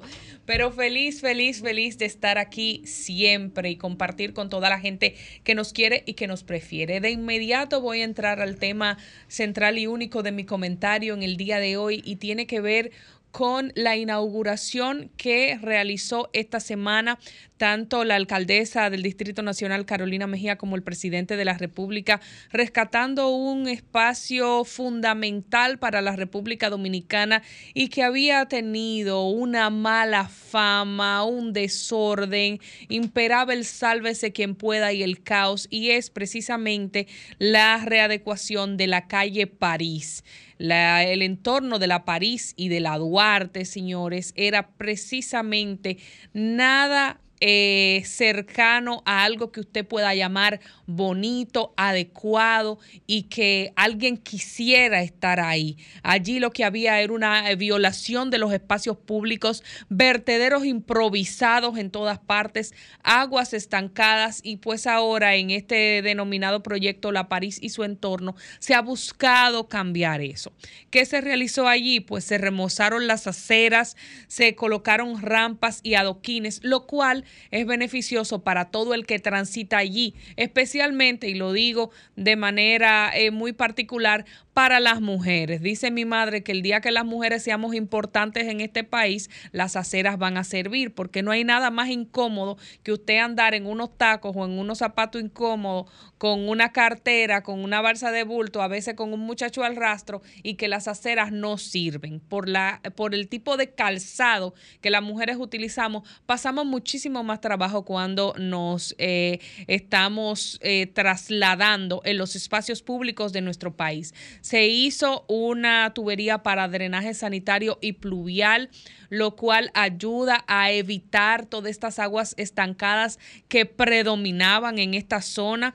Eh, se puso un mobiliario urbano y se iluminó. La iluminación es fundamental para evitar los robos y la violencia que acontecía en este lugar que parecía todo menos un sitio al cual usted quiera estar. También eh, se construyeron 246 estaciones de buhoneros para que ellos puedan hacer su comercio de manera organizada y de manera limpia. Se reorganizó el sistema eléctrico y cableado de manera soterrada. Esto es fundamental, esto es primordial para el buen entorno de la zona. Todos esos cables pegados, la gente mal conectada eh, también ilegalmente del servicio de energía eléctrica es algo que ni está correctamente eh, realizado ni se ve bien y afea totalmente la zona además de que infringe el deber ser y las normativas. Se pintaron murales y como mujer me siento muy complacida con esto y como mujer que defiende los derechos de las mujeres y que ha defendido las figuras históricas de las mujeres porque estos murales eh, tienen pintados los rostros de destacadas mujeres de la historia dominicana, como Mamá Tingó, María Montés, Rosa Duarte, Josefa Brea, Concepción Bona, entre otros. Y algo muy importante que se dijo allí es que cuando la alcaldesa Carolina Mejía tomó la palabra, dijo que es satisfactorio para ella hablar de historia, de música, de lectura y de fomento al trabajo digno en un espacio donde antes se hablaba de caos, de violencia y de inseguridad. Quiero destacar que se construyó un edificio y creo que esto es lo más importante de todo lo que se realizó allí. ¿Y por qué lo digo? Porque la construcción de este edificio de más de 400 metros cuadrados en la calle Jacinto de la Concha, esquina París, pues va a tener allí operando las oficinas de aseo urbano, espacio público, policía municipal y junto a la de la policía el sistema de 911 y la dirección de tránsito. ¿Por qué es importante que hagan este edificio? Porque aquí, señores, muchas veces hacemos obras, hacemos inversiones millonarias y las obras y las inversiones millonarias no se mantienen, no se perpetúan en el tiempo el beneficio de esta inversión, no se rescata el valor que tiene usted invertir el dinero de la gente en algo que va a beneficiarlos de una manera continua en el tiempo. Entonces, la creación de este edificio debe de servir como una especie de anclaje, como una especie de motor para que todo ese equipo de la alcaldía que va a estar ahí apostado en las proximidades de la Duarte con París estén fiscalizando y vigilando que la Duarte con París no vuelva, señores, a hacer el desorden que era antes, que después que se metió todo ese dinero y todas esas obras y todo ese remozamiento y ha tenido la visión la alcaldesa de la capital de continuar esto hasta llevarlo a su término y hacer ese gran trabajo, no se pierda eso, porque aquí estamos cansados de ver cómo a veces se retiran los limpiavidrios de los semáforos, las personas que, que van a limpiarle los vidrios a uno sin uno solicitarlo, se retiran gente de las aceras que están haciendo desorden y después al rato, cuando ya no está la mirada del ojo público y de las autoridades, pues todo vuelve a lo mismo, los vi- limpiavidrios vuelven a los sitios y la gente eh, que está apostada en las aceras comerciando, invadiendo el espacio de transitar del peatón, vuelven al mismo lugar. Entonces, que sea este edificio y la voluntad de permanecer fiscalizando, vigilando, regulando y supervisando en la zona una norma para la alcaldía del Distrito Nacional dirigidos por la alcaldesa Carolina Mejía, que espero que ella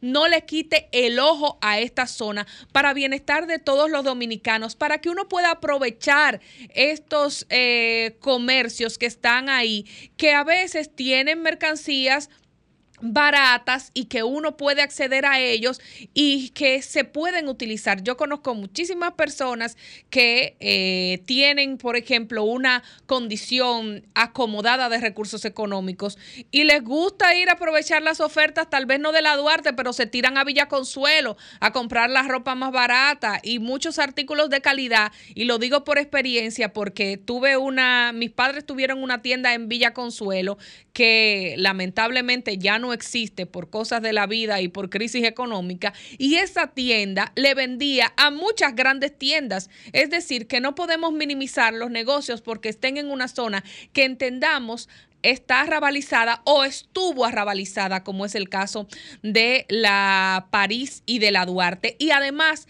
a esos espacios pueden ir los turistas que nos visiten si se mantienen las condiciones en las cuales están ahora. Puede ser un atractivo para ellos para ir a visitar este tipo de comercio, para que nosotros pues podamos mantener estas obras y estas sirvan de beneficio para la República Dominicana, generen recursos y movimiento económico. Así que espero que esto que se hizo con mucho esfuerzo pueda mantenerse para bienestar de los dominicanos, de las dominicanas, de la gente de más escasos recursos y de todo el Distrito Nacional. Cambio y fuera.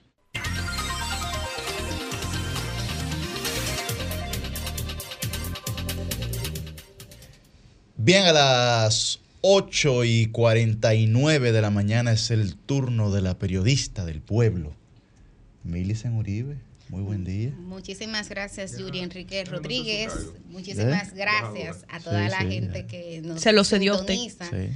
que nos reporta eh, su sintonía y que mantiene siempre eh, siendo parte activa de la audiencia de Sol de los Sábados. Yo estoy en un mood navideño. Y para hoy en mi comentario lo que quiero es justamente hacer una de las cosas que uno suele hacer en esta época. Me refiero a pasar balance. Quiero pasar balance en términos periodísticos, eh, sociales, económicos y políticos al año 2023. Que miren qué cosa, fue un año bastante complejo porque a diferencia de otros años no estuvo caracterizado por un solo factor, sino que cuando uno comienza a desmenuzar la serie de acontecimientos que tuvieron lugar en este año 2023, uno se encuentra que hubo de todo como en botica. Lo primero es que al ser un año preelectoral y formando parte el elemento político de la cultura dominicana, eh, fue un año muy, pero muy, muy político. Eh, de hecho, el activismo que, que tuvimos, la campaña a destiempo, que ustedes recuerdan que durante muchos meses eh, capturó la atención de la opinión pública, eh, fue digno de un año electoral, más no preelectoral. De modo que ahí hubo muchísima, muchísimo activismo con elementos preocupantes. Ese tema de la campaña de tiempo es uno. El tema del transfugismo, cuántas personas moviéndose de un partido a otro, cuántas alianzas raras, alianzas que inclusive eh, parecían inéditas hasta hace algunos meses. Dime, Reselvis. Sí, así mismo. De verdad que, que fue un año que en términos políticos y sobre todo en términos políticos de cara a lo electoral estuvo eh, bastante activo. Las primarias del PRM que tuvieron lugar en octubre, luego el anuncio que se hizo de Alianza Rescate RD, son para mí dos de los acontecimientos políticos claves que tuvieron lugar en este año 2023.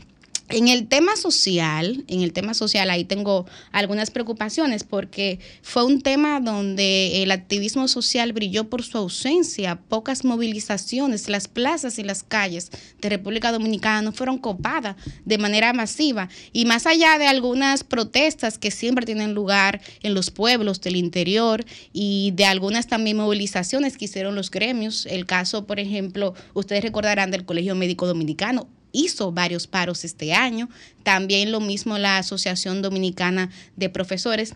Más allá de eso, fue un año que no tuvo eh, una, una, movilidad o un movimiento social aguerrido en las calles. En el tema eh, salud, ahí sí hubo muchísimas malas noticias. Recuerden que en este año tuvimos un brote de cólera, varios brotes de cólera para ser precisa. La epidemia del dengue, señores, en este 2023, 23 personas 23 personas de manera oficial murieron por dengue y más de 21.948 casos resultaron positivos. De modo que yo creo que, que en el tema de la sanidad ahí eh, podemos ubicar un reto eh, bastante clave. Fue también un año en que algunos temas entraron y salieron. En un momento yo llegué a escribir un artículo donde me preguntaba si se había desplomado la lucha contra la corrupción y lo decía por todo lo que pasó en los tribunales. Eh, este fue el año en el que todas las personas que estaban imputadas por presunta corrupción administrativa en expedientes grandes, entiéndase por ejemplo el caso Antipulpo, el mismo caso eh, Calamar, el caso Medusa, a todos y a todas se les varió la medida de coerción que pasó de prisión preventiva a prisión domiciliaria en algunos casos, a garantía económica y presentación periódica en otros. Pero en un momento recuerdo que llamé la atención sobre ese factor y yo creo que ese más ver cómo en la configuración temática el tema corrupción no está presente como una preocupación principal, fue una característica también de este año. Pero este año fue sobre todo el año de las tragedias. Tragedias y fenómenos atmosféricos marcaron por durante eh, varios meses la agenda del país. Recuerden el caso, por ejemplo, de la tormenta Franklin, que fue en el mes de agosto, la explosión en San Cristóbal, la tragedia del río Fula, que la analizamos eh, de manera eh, bastante especial aquí en Sol de los Sábados. Fue el año también del caos del tránsito y, yo, eh, parte de los datos que quiero ver al cierre es la cantidad de personas que murieron en accidentes de tránsito, porque realmente fue un año que desde el punto de vista de los accidentes, tuvimos muchos accidentes en, en, marzo, en junio, en julio, inclusive en uno recuerden que estuvo involucrado un autobús escolar, en otro eh, autobuses turísticos, o sea, fue un año muy retador en esa materia y que lamentablemente tuvo también como un elemento negativo, pues ese escándalo del Intran. Ahí también yo identifico otro reto pendiente. Pero también fue el año de la sequía. Ustedes recuerdan que durante eh, los primeros meses del año estuvo muy afectados por la sequía y en junio el presidente Luis Abinader dijo que estábamos enfrentando la mayor y peor sequía de República Dominicana en los últimos 40 años. Después, lamentablemente, entonces nos movimos al otro extremo y eh, al inicio de la temporada ciclónica tuvimos lluvias anormales, las de noviembre eh, fueron las más recientes. Pero cuando ustedes comienzan a, sacar cuentas, más de 40 personas murieron producto de estos episodios de lluvia, la mayoría de ellas del Gran Santo Domingo. De modo que ahí creo que el reto de, del drenaje pluvial lo, tomo como, como un punto pendiente para esa agenda que debe configurarse en el 2024. También fue un año que en lo institucional brilló por su ausencia el tema de las reformas. ¿Qué pasó con aquella agenda ambiciosa de reformas que se eh, pautó para el caso del Consejo Económico y Social. Ustedes recuerdan que había más de 13 mesas sesionando con un- una cantidad importante de reformas pendientes. Ya nadie habla de eso. Yo creo que también el periodismo eh, ciudadano, el periodismo crítico tiene que ir llevando nota, tomando nota de esos casos que muchas veces se anuncian con bombos y platillos en la opinión pública, pero que luego se olvidan. El tema económico es tal vez uno de los temas donde hay mayores luces, porque hay que decirlo. El Banco Central logró su meta de reducción de inflación y lo hizo temprano. Ya para junio, eh, el- la meta que se había puesto el Banco Central había sido lograda, que era una inflación de un 4.0%. Ahí lo logró. Sin embargo, la proyección para el crecimiento económico del PIB para el 2023, hay que decirlo, nos quedamos por menos de la mitad. En enero se hablaba de un 4.5% y realmente, lo dijo recientemente el gobernador del Banco Central, estaremos rondando alrededor del 2.5%. Por último, el tema Haití, el tema Haití, el tema de la frontera, un caso eh, de verdad inédito. Con, de hecho, recientemente hemos visto episodios donde inclusive hay comerciantes haitianos que han eh, roto hasta cierto punto la verja de la frontera que separa República Dominicana y Haití del lado haitiano. Y yo creo que eso, eh, sobre todo en la parte económica, porque la caída de las exportaciones nacionales es un indicador que para mí es preocupante, ahí también se configura un reto relevante. Entonces, voy a cerrar este comentario a modo de conclusión señalando que de manera general, cuando uno analiza y ve todos estos hechos, la conclusión es que el 2023 fue un año donde hubo ausencia de agenda. Y ahora que vamos para el 2024, que es el año formalmente electoral, yo quise compartirle estos temas para que ustedes hagan el ejercicio de ir identificando cuáles son las prioridades que entienden debemos pautarle a los candidatos y a las candidatas. Porque es un año donde se ha hecho mucha campaña, mucho ruido, pero todavía las propuestas no han sido concretizadas, no han sido formalizadas y no han sido oficializadas. Pues yo creo que como ciudadanía hay que ir tomando nota de cada uno de estos temas para ir definiendo las prioridades, porque yo insisto, eh, aquí hay que construir un país. Y ese país tiene que construirse independientemente de, de los colores, de las banderías políticas. Pero esa construcción no se le puede dejar solamente a los partidos políticos. Hay gente que se molesta porque quisiera que los políticos solamente lo definan y lo decidan quienes están en los partidos políticos, pero la sociedad es mucho más amplia que eso. Entonces, en aras de eso y sobre todo tomando en cuenta que el factor de éxito de los avances políticos, sociales, económicos e institucionales han venido de la ciudadanía. Yo creo que aunque ahora hagamos una pausa y celebremos las festividades, pasemos tiempo en familia, compartamos con amigos y seres queridos, hay que recordar que en enero esta agenda hay que retomarla. Y esa es una tarea, insisto, que tiene que hacer sobre todo la ciudadanía. Cambio y fuera.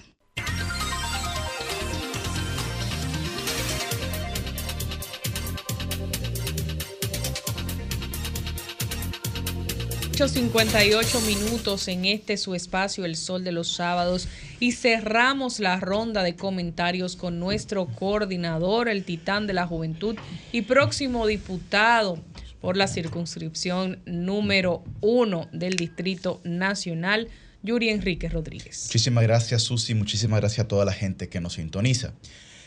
Imagínese que usted pudiera lograr recordar todo lo que usted ha vivido y todo lo que vive cotidianamente. Que tuviese una memoria infinita. De eso se trata el cuento, la historia, el relato de Funes el Memorioso de Jorge Luis Borges. Un peón de campo que se cae de su caballo y cuando se golpea la cabeza y cuando retoma el conocimiento, lo retoma con la extraordinaria habilidad o maldición de recordarlo absolutamente todo. Señalo de nuevo, es como tener una memoria infinita en donde no se le olvida nada. Ireneo Funes, que es como se llama el personaje principal de este relato de Jorge Luis Borges, por ejemplo, cuando se acordaba de un árbol, no solo se recordaba del árbol, también se recordaba de sus ramas, de sus hojas y de cómo era el árbol el día anterior. De cada una de sus hojas también se recordaba. Funes el Memorioso terminó abrumado en soledad por tantas memorias y tantos recuerdos. Y comparto este relato Porque ahora no tenemos a Funes el memorioso, sino a Twitter el memorioso.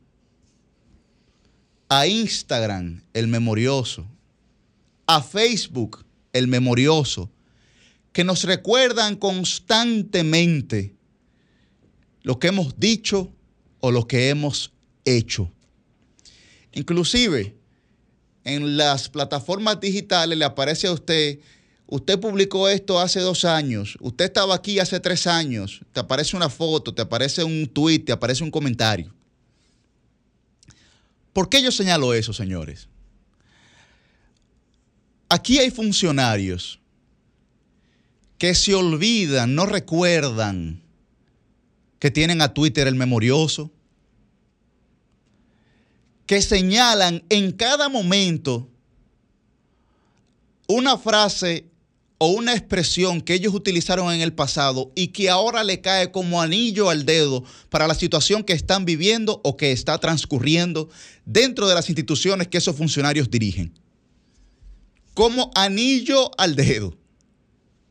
Una cosa impresionante, como si se tratara de una predicción, de una lectura de cartas o de una lectura de manos. Hago esta introducción al comentario porque hay funcionarios como Bartolomé Pujals que se olvidan de Twitter, el memorioso. Mire, las palabras, o más bien la democracia, se protege cuidando las palabras. Ninguna palabra es neutral, porque la materia prima de la política son las palabras. Y cuando usted tiene como conducta la desconsideración impertinente, cotidiana, el señalamiento hacia los demás, endilgarle eh, adjetivos calificativos y términos peyorativos a personas que no han sido ni siquiera sometidos ante la justicia, usted tiene que aprender a que eso se devuelve en igual medida. Son las leyes de la física. Toda acción tiene una reacción equivalente a la fuerza de la acción principal y redireccionada a quien ocasionó esa primera fuerza. Es muy lamentable, es muy lamentable que personas que se dedicaron a hablar de su superioridad moral e inclusive intelectual ante la clase política hoy se desdigan con sus hechos. A mí no me genera ninguna sorpresa, pero hay mucha gente a la que sí. Mi capacidad de asombro eh, hace mucho que dejó de funcionar o se limitó. Está en un proceso de suspensión. Pero aquí no se puede venir a intentar justificar una actuación incorrecta frente a la ley porque usted sea un prepotente o porque usted se entienda por encima del bien y el mal. Cuando eh, aquí hubo gente, señores, que le echó eh, mierda a la Procuraduría y a la Suprema Corte de Justicia. Aquí hubo gente que le lanzó bomba lacrimógena a un presidente de la República en ejercicio. Aquí había gente que iba a los programas de televisión a despotricar en contra de funcionarios y de actores políticos, acusándolo de ladrón y de corrupto y de, de todo lo que fuese posible. Entonces, hoy están en una posición eh, de victimización ante los procesos que ellos mismos han dirigido. Señores, miren, en la institución que dirige Bartolomé Pujals no es solamente ese proceso de excepción que hay, de 300 y tantos millones de pesos. Hay más de una docena de procesos de excepción en esa institución, porque la conducta de esa institución ha sido ahora eh, que todo lo que se vaya a adjudicar sea por, por, proceso de excepción. Y no son dos o tres millones, Son ciento y tantos millones, doscientos y pico de millones para el alquiler, por ejemplo, de un punto óptico en Punta Cana, 223 millones por excepción. La empresa que se constituye el 23 de noviembre y luego de 15 días gana 300 y tantos de millones. Y bueno, entonces, claro, el director de compra y contrataciones dice, no, no, no, no, no, suspende esa vaina. Suspende esa vaina y lo cuida. Porque ellos eran pareja eh, de pelea. Y las fotos están ahí, ellos juntos en la Procuraduría dando declaraciones. Carlos Pimentel y, y Bartolomé Pujals. Están juntos ahí. Y qué bueno que lo suspendió, eh, que, lo, que lo advirtió Carlos Pimentel. Qué bueno, qué bueno. Porque por ese tipo de procesos, por ese tipo de procesos, eh, hay gente con 18 meses en la costilla en Najayo. Por ese tipo de procesos. Aunque aquí todo sea subsanable, ¿verdad? Entonces, yo lamento mucho, yo lamento mucho que eso ocurra, pero no me sorprende. No me sorprende porque con el primer escándalo que se destapó, eh, Bartolomé fue con una con 150 mil, 200 mil pesos que estaba cobrando. Tuvo que salir a presentar de que informe que él hacía al palacio con el tema de innovación y espérate, y huyendo, que sí o qué, no dijo nada. Entonces tuvieron que sacárselo. Entonces no es nuevo. No es nuevo. Ahora, el grado de intolerancia de ese tipo de gente es lo que ha llevado hasta ahí. De que no haya ni siquiera ningún tipo de consideración ante sus actuaciones, porque fueron unos completos desconsiderados. Hoy la realidad es otra. Concluyo mi comentario leyendo un tuit del profesor Nacés Perdomo, que me pareció un tuit providencial. Providencial.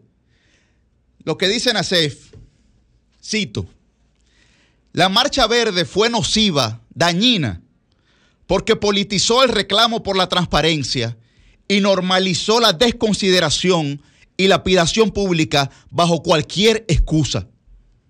Eso es corrosivo para la convivencia y la democracia. Espero que su legado tenga corta vida.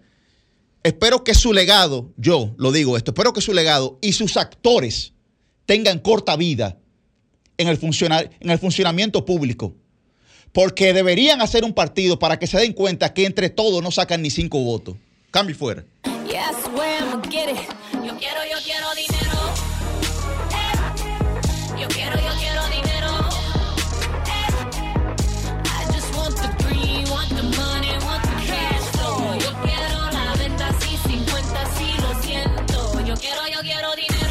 Bueno, a las 9 y 12 de la mañana y queriendo dinero está con nosotros. Digo nosotros, profesor, no usted. Bueno, también seguro quiere. Bueno, tal vez, claro. Que no trabaja, que no coma, ¿no? que usted trabaja mucho. Con nosotros está el profesor eh, Antonio Siriaco Cruz, que es el decano de la Facultad de Ciencias Económicas y Sociales de la Universidad Autónoma de Santo Domingo. Y viene a hablar con nosotros sobre las proyecciones eh, económicas del año 2024, pero sobre todo a impartir un poco de claridad sobre lo que deberíamos hacer nosotros también con el doble sueldo, ¿verdad? Que es lo que está ahora Sí, mismo sí, sí, sí, sí. eh, en el tapete. Buen día, profesor. Buen día eh, a todos, Yuri, Millicent, eh, Cristian. Susi, Rosel y, Guillén. Francis. Francis. Mira, yo creo que es eh, siempre es una máxima cuando nosotros tenemos algún dinerito adicional. En un primer momento tratar de amortizar deuda. Yo creo que eso es un elemento importante porque siempre nos olvidamos de aquellos que debemos y generalmente debemos de comenzar el año siempre con la menor carga posible. Incluso también eso se traslada a nivel macro para el mismo Estado, porque no podemos nosotros endeudarnos de manera infinita. Fíjense cómo está Argentina. Eh, y a nivel personal, generalmente nosotros tenemos que eh, pensar en lo mismo. En primer lugar. En segundo lugar, eh, muchas veces ustedes escuchan, tenemos que ahorrar un porcentaje del salario, un 10%, un 15%, pero en estos tiempos donde hay mucha disrupción, donde hay mucha publicidad, donde las redes sociales constantemente nos invaden, hay una cantidad de publicidad que nos inducen a nosotros al consumo compulsivo. Entonces yo creo que la lógica es diferente. En vez de decirle a la gente que ahorre, la gente lo que tiene que gastar bien. Gastar bien. Explique eso. Y cuando tú gastas bien, estás gastando en función de prioridades. Tú estableces tu prioridad del año. Tú dices, bueno, porque la gente se programa. Ahora, si yo quiero comprar un televisor para el 2024, no es verdad que lo voy a comprar en enero, ni en febrero, ni en... ¿Qué yo hago? ¿O qué la gente hace ahora? Bueno, que espera el Black Friday. Black Friday. Y, y se ahorra muchísimos. Entonces, yo creo que esos son parte de la planificación que tenemos que hacer en términos de nuestras compras, de nuestros proyectos personales, de una vivienda. Entonces uno se, se programa y trata de gastar en función de las prioridades. Cuando tú gastas en función de las prioridades, tú estás gastando bien. Y a su vez, no estás malgastando, sino que está incluso ahorrando. Entonces son elementos importantes. Susi. Profesor, ¿cuáles son los gastos más comunes del dominicano para esta época, que aprovechan eh, el doble sueldo para ciertas cosas y cómo eso impacta en la economía? Eh, vemos que alguna gente lo hace para su hogar, eh, pintan la casa, hacen Claro. remodelaciones y demás, pero también vemos mucho consumo de alcohol. Realmente, ¿cómo gasta el dominicano su doble sueldo? Mira, El dominicano promedio, hay que decir. ¿verdad? Tradicionalmente, eh, las encuestas de ingresos y gastos te indican que el 24% del gasto total se van a alimentos y bebidas no alcohólicas. Eh, eso, es un, eso es un promedio, es un principio. Entonces, fíjate que el tema, por ejemplo, de la alimentación, el tema de eh, la cena navideña siempre está presente, ¿no? En un primer momento. Eso es una prioridad. ¿Puede repetir el, el porcentaje, maestro? o sea, favor? la ponderación de las, del grupo de alimentos y bebidas no alcohólicas es alrededor de un 24% en la, en, la, en la estructura de la canasta básica familiar. La canasta básica familiar está conformada por 364 productos, que eso se señalan en las encuestas de gastos e ingresos que hace el, el Banco Central. La gente entiende el producto, ahí está incluido hasta seguro médico, ¿no? No, no, claro, claro. En la canasta básica ahí sea, se, hay- se dividen por grupos, grupo de alimentos, eh, eh, Salud, servicio, claro, servicio. salud, Transporte, eh, todo eso. Entonces ahí Es se el incorpora. consumo habitual del, El- dom- de- del dominicano, para que la gente lo compre. Sí, y eh, es una encuesta que se hace cada 10 años porque los perfiles de consumo cambian. Por ejemplo, 30 años, 40 años atrás la- el dominicano no consumía conflé y ahora el conflé es algo muy habitual que te lo venden en los colmados. De manera que todo eso, cuando el Banco Central hace su encuesta, la gente lista la cantidad de bienes y servicios que tradicionalmente consume. ¿no? Entonces se estructura una canasta básica en ese sentido. Por lo tanto, los alimentos son un, un- elemento sumamente importante en esta, en esta época. Pero alimentos muy característicos, ¿no? Por ejemplo, se incrementa el consumo de cerdo, se incrementa el consumo de eh, pavos. Es decir, que hay elementos que son eh, estacionales. La gente aprovecha y eh, arregla la casa, pinta la casa, compra unos muebles, eh, Le compra eh, ropa a los le niños, compra ropa a los niños. Todo eso son eh, gastos de bienes que se alteran de manera estacional. Y eso yo creo que ocurre no solamente, incluso las, eh, los adornos navideños. Todo eso se vende, son ventas de temporada que generalmente se venden y se adornan las casas. Es decir, que en eso tradicionalmente es que los dominicanos y las dominicanas gastan su eh, dinero adicional que reciben en el doble sueldo. Profesor, dando un paso atrás a lo Sí, que sí. usted inició diciendo, eh, los chelitos adicionales que, Sí. que se reciben para esta época, quienes tienen la, la suerte de recibirlo, pues deben dedicar una parte importante a amortizar deuda. Y esto es un tema complejísimo, Claro, pero claro. siempre he escuchado que eh, se tiene que empezar a cubrir deuda y hay que empezar a salir de la deuda más cara. Así es. Entonces, en función de las deudas que acumula una persona por préstamos de diferentes tipos, tarjetas de crédito o algún rédito que tiene por ahí, eh, ¿qué orientación usted puede dar en el orden en que esas deudas deben ir siendo saldadas o cubiertas con ese dinerito que se va recibiendo? Lo primero que tú tienes que consolidar deudas. Y tú la consolidas en función de si tú tienes varias, eh, varios préstamos a tasa de, de- interés distinta, entonces tú lo concentra en aquellos eh, préstamos cuya tasa de interés es mucho más bajo. Y eso es un elemento incluso que se cae de la mata. Entonces, eh, en ese sentido son operaciones de pasivos que generalmente uno hace. Tú dices, bueno, yo tengo un préstamo con el banco de reserva o con otro banco privado y la tasa de interés que me está dando. Entonces, tú puedes asumir una deuda y entonces pagar aquella que es costosa y concentrarte en aquella que es Pero de manera concreta, para que la gente lo entienda Sí, sí. de una manera sencilla. Si hay varias, varias clasificaciones de deuda, tarjeta de crédito, préstamo, lo que fuera, Eh, mira, ¿cuál se debería pagar primero, Oye, más o menos? La ¿verdad? tarjeta de crédito. La tarjeta de crédito es el producto financiero de mayor tasa de interés anual, de un 60%. Y eso es muy importante, eso que tú mencionas, porque tradicionalmente la gente común y corriente siempre eh, hace el pago eh, mínimo. Y cuando está haciendo el pago de- mínimo de un producto, de una deuda, en este caso de la tarjeta de crédito, lo que está haciendo es que se está endeudando más. Y eso es una, especie de bola de nieve. Por lo tanto, yo lo que siempre digo, mira, si Y tú tienes tu tarjeta. también, que la gente- No, claro, pero la tarjeta es prácticamente algo eh, costosísimo. Si uno puede pagar el corte, Costosísimo pagar el corte. cuando no la sabe usar. Claro. Porque lo tradicional es que tú pagues lo que tú consumes. Y Tú pagues generalmente a la- al, al- al corte o a la fecha. Y entonces tú estás asumiendo una Ahí eres tú deuda. que estás ganando Claro, prácticamente. prácticamente con un interés muy bajito.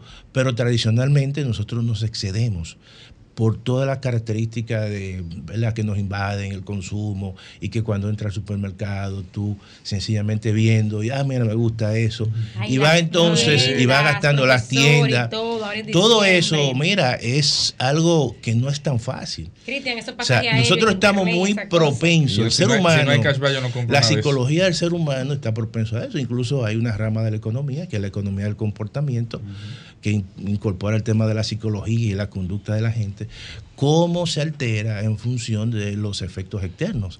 Te alteran todo tu, tu- tu- tu perfil de consumo. Eh, y así mismo pasa con los vehículos. O sea, nosotros queremos cada vez o cada dos años cambiar el vehículo y nos endeudamos. Y todo eso tenemos que ver el momento, el timing. Por ejemplo, eh, yo siempre decía que el mejor momento para aquellos que tenían un salario fijo, que no tenían ningún problema eh, con eh, desempleo, era endeudarse en tiempo de pandemia. Porque la tasa de claro, interés era, claro. era un Una política 3%. monetaria expansiva de eh, expansiva. Yo logré ahí colarme. Y todo el que- Doctor, pero es que la gente no sabía Claro, que venía después. claro. No. Ah, pero hay que estar con toda la economía en tiempo de pero- crisis, pero-. Claro, es que es así, ese es el momento. Ese es el momento. Entonces, eh, yo mismo La compré un vehículo en, probabilidad. esa- en- en ese momento y, y, oye, y fue la mejor decisión. Oh, claro. Y todo aquel que quería un apartamento que encontraba Pa' tasa de interés a un sepa. 7, a un 9, había que hacerlo. Entonces, eh, por eso es que uno no puede desesperarse cuando uno tiene eh, sus recursos. Uno observa todas las gamas de opciones y entonces uno toma la mejor decisión. Siempre es importante que el que no sea un experto, que, a- que acuda a un experto. Profesor, eh, Entran los dólares ahí en tu pregunta que, es la sí, mía, Cristian, eso es también. una- es uno de los temas. ¿El 2023 es un bueno, regular o mal año en materia económica en sentido general? Y la segunda, ¿cuáles son los nichos que usted identifica para 2024 que son buenos para invertir eh, o para resguardarse, aquel que no tenga capacidad de inversión, para resguardarse de cualquier situación que se presente? Mira, el 2023 es un año donde la economía claramente va a terminar por debajo de su crecimiento potencial. Pero quizás no, no solamente la economía dominicana, sino todas las economías, la Sin economía quizá, mundial. profesor, sin quizá. No, no. eh, No, la, economía quizá, mundial. Hay muchas que tenían una proyección y La, eco- superaron la proyección. economía mundial va a terminar creciendo Latina. menos. Esa es la realidad. Eh, la economía do- eh, norteamericana va a terminar creciendo menos. Pero siempre uno ve La China. eh, la China también. Por lo tanto, esa grande, la economía europea también. Ahora, uno siempre trata de ver más allá de los efectos también externos, a las políticas internas. Eh, quizás, por ejemplo, las economías centroamericanas van a terminar creciendo un poquito más que la economía dominicana. Pero eso tiene su explicación. Son economías que están eh, propensa, menos propensa a los choques externos. Por Son ejemplo, menos abiertas a ese tipo de economía. y, y no solamente eso, sino que cuando supongamos que se incrementan los precios del petróleo, la matriz petrolera aquí Claro. es distinta a la de allá. Por lo tanto, eso afecta menos. Todo eso son discusiones y hay que matizar las cosas. Entonces, en el caso de la economía dominicana, que es una economía de, de alto crecimiento, tradicionalmente va a crecer en la vecindad del 2.5, pero eso tampoco es una catástrofe, porque hay veces que uno dice, porque si la economía no, eh, promedio latinoamericana va a crecer 1.7, eh, tú dices, bueno, vamos a crecer 2.5, está bien. Pero ojo, no es el crecimiento eh, que te absorbe todos los empleos que van al mercado. O sea, por eso nosotros no vamos a estar, no, que el 2.5, no, no, no, es un, tenemos que superar ese crecimiento. Tenemos que crecer cercano al crecimiento potencial. Incluso el mismo Banco Central está conteste de esa situación. ¿Por qué? Porque el crecimiento potencial de la economía dominicana es un 5. Y eso significa que si entraron 100 mil personas o 120 mil personas al mercado de trabajo, se absorben. Entonces la tasa de desempleo, evidentemente que, que se reduce. De eso se trata. Esa es la realidad. Muchas veces uno puede decir algo que a lo mejor quizás no le caiga bien, pero esa es la realidad, esos son los Entonces, datos. entrando en la categorización de crisis, en la- sería Los nichos, los nichos. Sí. Ah, bueno. Mira, No, y la para el próximo- bueno, malo, regular.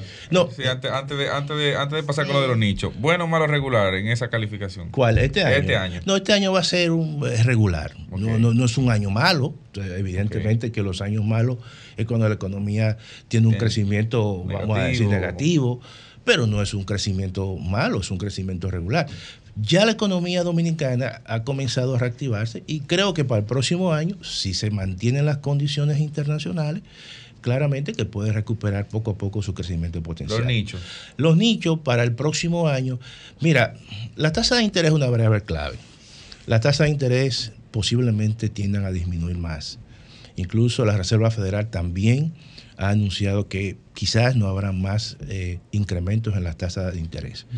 Eso Aquel te- ya va a renegociar temprano. ¿eh? entonces, ¿qué significa eso? Eh, que los rendimientos, por ejemplo, para aquellos que tienen o quieren quieran invertir en certificados e instrumentos financieros, van a disminuir. Y eso también hay que tomar en consideración que cuando se reactiva la economía, eso presiona el tipo de cambio. Por lo tanto, en tu portafolio, tú tienes que tener una buena cantidad de, Un dolarito de ahí. Entonces, todo eso es importante porque el principio de diversificación de tu cartera es importante. Tener un cash flow, tener tu eh, dinero fuerte por si tienes que viajar, cualquier situación, o también resguardar tu riqueza y también ver aquellos tipos de instrumentos financieros que, aunque son más riesgosos, te pagan más. Por ejemplo, aquí hay fondos de inversión inmobiliaria que tú se cotizan en la bolsa de valores, que tú puedes ver, hablar con tu broker y más o menos te puede decir. Todo eso generalmente eh, implica un equilibrio en la cartera. Pero es evidente que los rendimientos de los valores que son en este caso fijos, ¿no? Eh, La renta fija, sus rendimientos van a bajar. Profesor, eh, sobre el 2024 también, dos preguntas. Su criterio como Ay, académico, eh, su criterio Sí, como sí. académico eh, sobre las políticas de endeudamiento y de préstamos de, este- de esta gestión gubernamental. Y en segundo lugar, ¿cómo usted califica el presupuesto del 2024 tomando en cuenta que el 88, el 88.6% será de gasto corriente y apenas un 11.4% será de gasto capital? Mira, tú sabes que eso es un problema de carácter estructural que tiene la economía dominicana. Digo, porque el- Sí, sí, inversión sí, de capital es claro, 73 años claro, más bajita. Claro, claro, claro. Ahí voy. Entonces, ¿qué ocurre? Cuando eh, el tema del endeudamiento es un tema de mucho cuidado. Aquí hay dos maneras de ver y de medir el endeudamiento. Dos. Pero lo que más preocupante es la tercera, que lo voy a decir. En primer lugar, tú dices, el endeudamiento se ha incrementado en términos absolutos, es cierto. 74 mil millones de dólares ahora mismo la deuda consolidada, tanto la del Banco Central. ¿verdad? Es un monto que va, viene creciendo, creciendo desde hace más de 10 años. Bien, pero cuando tú la comparas con respecto a una variable, en este caso el PIB, la deuda disminuye, está en un 60%. Ahora, el problema de todo esto es que el peso de los intereses cada vez es mucho mayor. Y, voy, no solamente ahora, sino también para el próximo año. Nosotros estamos dedicando más recursos a gastar en intereses que inversión pública. La inversión pública en la República Dominicana prácticamente ronda menos del 2% del PIB, cuando debería estar un 3%. Y lo ideal fuese un 5%, pero evidentemente que hasta ahí no se llega. Y estamos gastando más de un 3.1, 3.2 en los intereses. Eso le quita capacidad eh, a los gobiernos de hacer políticas públicas de desarrollo, de invertir más en educación, en infraestructura. Eso es un problema. Y lo que ha venido haciendo el Ministerio de Hacienda sencillamente es eh, eh, haciendo administración y manejo de pasivos, tomando deuda para pagar una deuda anterior y entonces hace un arreglo. Reenganchando en el lenguaje dominicano. Sí, y hace una, o sea, una especie de rollover, como se dice, entonces en- reengancha y entonces todo esto lo que hace es que alarga el periodo de pago de intereses. Eso es lo que puede hacer.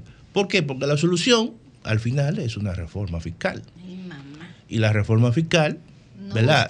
Hay que, tiene un coste político, hay que hacerlo en un momento donde yo creo que no la economía tiene que estar reactivada, porque tú no le puedes exigir a la gente que... ¿Usted cree que el 25 inauguremos el año con una reforma? yo creo que si la economía, lo primero que es que la economía tiene que crecer cercano a su potencial. Antes de hablar de reforma. Bueno, la- la crecer. ¿Por qué? Porque, 2024. porque tú no puedes, tú no puedes decirle a una persona que está desempleado o a una empresa que sus niveles de venta han bajado que se sacrifique. Claro, claro. Esa es la realidad. Efectivamente. Entonces, eso dificulta realmente eh, todo el tema del ajuste o el costo del ajuste. Todo eso hay que verlo. Entonces, eh, en la medida que la gente sienta que ha mejorado su nivel de ingreso, en esa medida la gente puede asumir un coste.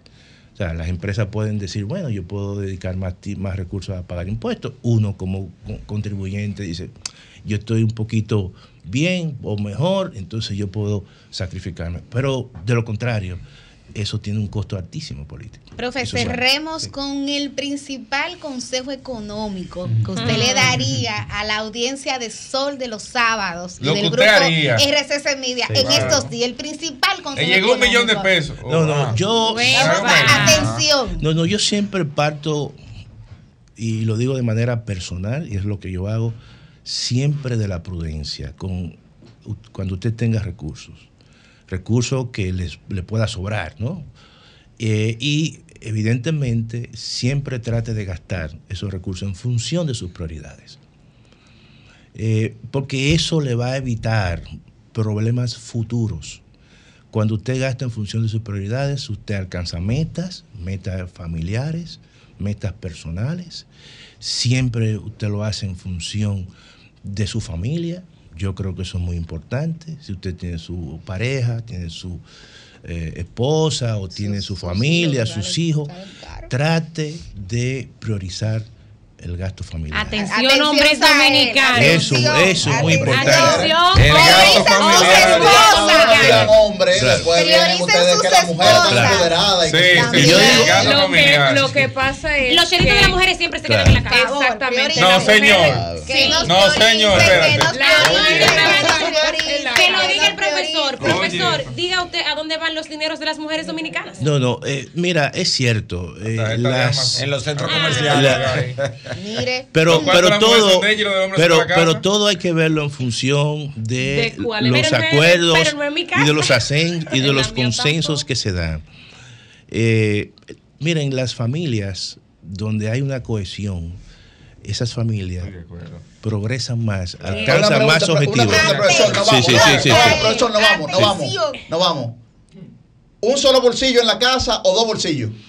Yo creo que partiendo, Yo que perdón, yo pienso que partiendo de la equidad de género tienen que haber dos bolsillos.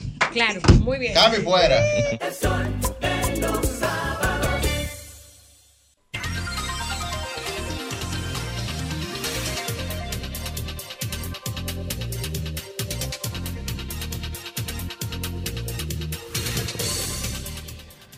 Bueno, La son las 9.39 de la mañana. Sigan ahí. que. Juan sigan. Col, quien es un experto tarotista y vidente y está con nosotros ahora leyéndole la mano la- a nuestro metas, coordinador Yuri Rodríguez. metas. Vamos a acercarle el- vamos a escuchar. Ya estamos Tienes- arrancando, ¿eh? Tienes No, no, una y la gente que nos está vibración de sintonizando, lograr pues, las puede ver en cosas pantalla. con mucho trabajo, eso sí, mucho esfuerzo. Vas a recibir muchas zancadillas en tu proyecto hacia la cima. Pero una vez logrado tus objetivos, nadie podrá quitarte o arrebatarte tus logros. La cima, la cima del 24, ahí mismo. Él, él es candidato a diputado. Un La cima del aplauso. 24, ahí mismo. Mira, pero bien, Juan. ¿Eh? Bien. Bueno, esa reelección está garantizada, trata de llegar. Bueno, eh, aquí- Bienvenido Juan Jiménez Col, vidente Muchas gracias, muchas gracias. Y con él vamos a hablar sobre las vibras para este próximo año, este fin de año, nuestras energías y cómo nosotros pues hacer un mejor entorno para nosotros mismos. Bienvenido. Muchas gracias, gracias por invitarme, un placer estar aquí con ustedes. Pues fíjate, precisamente eh, aconsejo para este fin de año, siempre se hacen cosas, tradicionalmente, ¿no? Limpiezas, eh, baños, liberaciones, saumerios, pero el principal saumerio antes de iniciar ¿no? con cualquier limpia que vayamos a hacer de Navidad es hacer un inventario de aquellas cosas, hábitos negativos que tengamos, ¿verdad? Reincidentes acumulados, eh, personas, darles vacaciones a ciertas personas negativas que hemos acumulado, ¿no?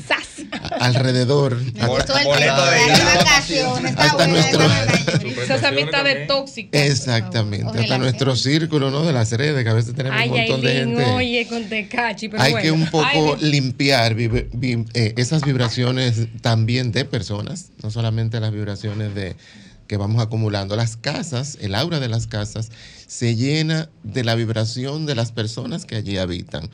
Por ejemplo, una casa donde se maldice, se pelea, donde muchos pensamientos negativos están irradiando, así como las ondas de radio se transmiten, así se transmiten los pensamientos. A veces tú tienes una persona al lado y no, no te está hablando, pero está transmitiendo, bueno, como si fuera una emisora, Sí, así pasa. sus energías, lo que está pensando, puede ser una depresión, puede ser un pensamiento negativo eh, reincidente, que son los más nocivos. Y esa persona te está llenando o te puede estar drenando inclusive de tu energía. Si tú tienes la energía bien alta, esa persona te la puede drenar, quitártela. Lógico, ahí está nuestra elección personal, el libre albedrío. A quienes yo elijo para que estén cerca de mí, no responsabilizar afuera, ¿no? A que mucha gente quiere estar pegada de mí. No, yo tengo que ir eligiendo cuál es mi círculo más estrecho, cuál es mi círculo más cercano. Siempre decimos que a la casa nos invita cualquiera y a la habitación mucho más selectivos también. ¿Quién pasa a nuestro cuarto? ¿Quién pasa a nuestra intimidad? ¿A, a quién le contamos nuestras cosas? Entonces, hay unas recetas que siempre aconsejamos eh, que lo primero es con qué nos conectamos dentro de nosotros, o sea, la energía de nuestra fe. Aquello en lo que pensamos, en eso nos convertimos. Si tenemos un pensamiento, vamos a decir, una fe débil, hasta una velita que vayamos a encender y una petición que vamos a elevar al universo no va a tener el mismo resultado que con la fuerza de fe que tú le coloques a eso. Un saumerio maravilloso para este fin de año es colocar en una sartén canela, polvo de canela, anís la estrella, romero seco, azúcar crema, polvo de nuez moscada y raíz de pachulí. Todo eso mezclado en un sartén. Y para encenderlo un poquito de agua florida o un poco de alcohol, lo encendemos y pasamos este humo por la casa, pidiendo que lo negativo se vaya. Pueden haber espíritus también que se manifiestan, pueden ser de familiares, pueden ser entidades negativas. El mundo espiritual es mucho más amplio de lo que vemos. Así como estamos nosotros aquí, vamos a decir, físicamente, ¿no? Encarnados, también en este mismo salón hay varios espíritus que están o pueden ser de nuestro cuadro espiritual o pueden ser también de seres que están cerca de nosotros, que no los conocemos, que no sabemos, que pueden ser positivos o negativos. Entonces, este saumerio es para alejar los negativos y atraer los positivos. Pero como decía al principio, lo principal para tú atraer lo positivo es cuál es la dinámica mental que tienes. Cuando queremos hacer una invocación, por ejemplo, de lo bueno, de que un espíritu bueno, de que un ángel, que un santo esté cerca de nosotros, si no tenemos esa limpieza de corazón en nuestro interior, pues es muy improbable que ese espíritu bueno que estamos pidiendo, que me ayude tal santo, que me ayude tal espíritu, que me ayude tal ángel, que venga a mí, pero yo no he limpiado el inventario de mi corazón eh, con el perdón, que es el perdurable don del amor, no puedo entonces atraer lo, positivo, definitivamente, porque lo negativo es lo que va, es, va a ser el, el cuadro espiritual que yo voy a tener cerca. Rociar polvo de alcanfor con hojas de laurel en las esquinas del hogar. Polvo de alcanfor con hojas de laurel en las esquinas del hogar. Eso es para absorber las vibraciones que hemos ido acumulando durante el año. Este fue un año numerológicamente 7. Ha sido un año, y predecía yo en el, en el- el año anterior, el 2022, que el 2023, debido a esa numerología, iba a ser un año de fuertes crisis, de crecimiento, Ay, sí. de muchos divorcios, de muchas situaciones eh, Wow. difíciles en todas las escalas, porque el 7 marca el cierre de un ciclo. El 7 es un número kármico, a la vez que es un número de suerte, un número fuerte, pero es un número muy de vivir crisis existenciales fuertemente. Ahora vamos a un año 8 que viene, representa el infinito. Es un año Uy, donde me metas, metas inalcanzables o que creíamos inalcanzables. Yo le estoy llamando el año de los milagros, porque va a ser un año de milagros, de, de portentos, de cosas que tú, wow, eh, yo no puedo lograr tal cosa, lo voy a lograr si le pongo lógicamente el empeño y la energía positiva y fijo mi atención en mi, o sea, me enfoco. Y como, como país, Juan, o sea, ¿qué, qué tú percibes pudiera representar el 2024 para República Dominicana, tomando en cuenta que también es un año electoral donde habrá elecciones? ¿Crees que habrá cambios políticos también? ¿O, o va a haber una reelección? O ¿Qué sea, vibra ¿cómo- para cómo- República ¿qué vibra para Dale República como, la- Dominicana? como las encuestas. Si las elecciones fueran hoy. Llevémoslo suave para no sacarlo de esta vibra. Yo predije para las elecciones, vi- visualizo la, la reelección del, del presidente Abinader, pero dije precisamente en enero pasado eso?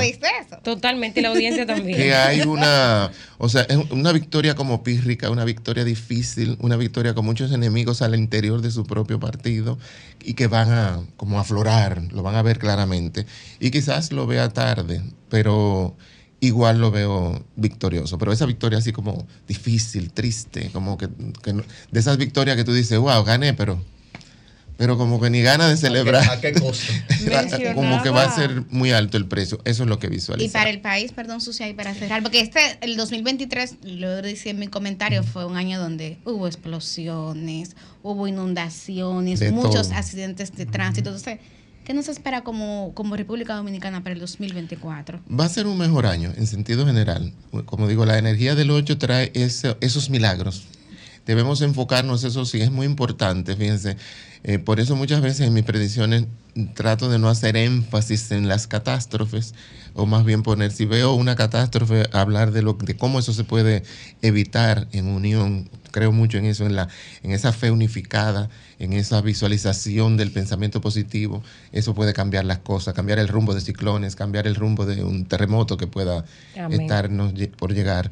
La unificación, cuando, cuando todo un pueblo se unifica en el terror, se unifica en el pensamiento de que algo malo nos va a pasar, Mm, buen definitivamente lo atraemos, porque el temor atrae lo que teme. Eso es como cuando tú sales a la calle pensando que vas a tener un incidente o un accidente, con mucha probabilidad lo puedes tener. Yo recuerdo eh, una vez que estaba dando unas clases de, de metafísica y hablaba de esa conexión que hay, por ejemplo, entre las madres y los hijos, el cordón umbilical etérico que nunca se llega a cortar, que mantiene sobre todo las madres unificadas. Y cualquier pensamiento de una madre le llega como un telegrama a su hijo, positivo o negativo. Y había un jovencito como inquieto que quería dar su testimonio y decía él que él le había tomado prestado el, el vehículo a su papá y cuando venía de regreso de madrugada, el rostro de la mamá, él lo veía. Y comenzó a bajar la velocidad, y, y- porque yo estoy viendo el rostro de mi madre. Y bajaba la velocidad y estaba muy pendiente de que nada le pasara, ¡pum! y chocó. Entonces cuando llega a la casa, le pelea, la mamá está sentada en una mecedora esperándolo, y él le pelea porque tú me hiciste chocar, yo me, me llegaba tu, tu cara y así yo estaba orando porque presentía que algo te iba a pasar. Pero a veces tenemos que distinguir entre el presentimiento y que yo con mis temores estoy atrayendo lo negativo hacia mí. Vaya. Porque es, es- es diferente, ¿no? Tú puedes presentir algo y ponerte en consecuencia a qué voy a hacer para cambiar ese algo negativo que estoy percibiendo. Pero si le doy poder, que es lo malo del pensamiento negativo, si yo lo alimento, si yo sigo como rumiando que eso, ay, me puede suceder, me puede suceder, me puede suceder, pues definitivamente está jugando todos los boletos para que te suceda. Usted mencionaba algo importante que quiero rescatar y es que el 7, como fue este año, es un número de crisis y de cambios. Sin embargo, hemos asociado históricamente el número 7 a la buena suerte. Eh, quisiera que me hable un poquito de eso, sobre todo porque como yo nací un día 7, eso me preocupa. Sí, el 7 definitivamente es un número mágico y vemos los ciclos, inclusive el- ya no se habla tanto en la psicología de, de eso, pero se hablaba de la crisis del séptimo año y que la viven todas las parejas, por ejemplo. Y, pero el 7 siempre marca un cierre de ciclo, un reinicio. No es negativo vivir una crisis existencial nece- necesariamente, ¿no? Tú vives el, el sacudión, la experiencia, pero siempre para crecer. Al final vas a crecer si sabes aprovechar esa crisis. Ahora, de que los sacudiones del 7 son fuertes, sí. De que viene una sumatoria de todo el karma que puede estar eh, acumulado. Por ejemplo, cuando un número está en un año específico, por ejemplo, para un país, hay lo que le llamamos el karma colectivo, pero el karma individual también. O sea, necesariamente porque le esté yendo mal a todo el mundo, no me tiene que ir mal a mí. Por ejemplo, yo puedo elevarme sobre esa ola negativa y transmutar y tener yo un mejor año. Eso pasó con el 7, pero no, no podemos eh, decir que es negativo en ningún momento, sino que este crecimiento, las cosas, las sombras siempre son para dar paso a la luz. Por ejemplo, ¿cómo vemos la luz? Porque hay sombras, porque hay oscuridad. Hay gente que tiende Claro. a asociar, por ejemplo, desde milenio, ¿no?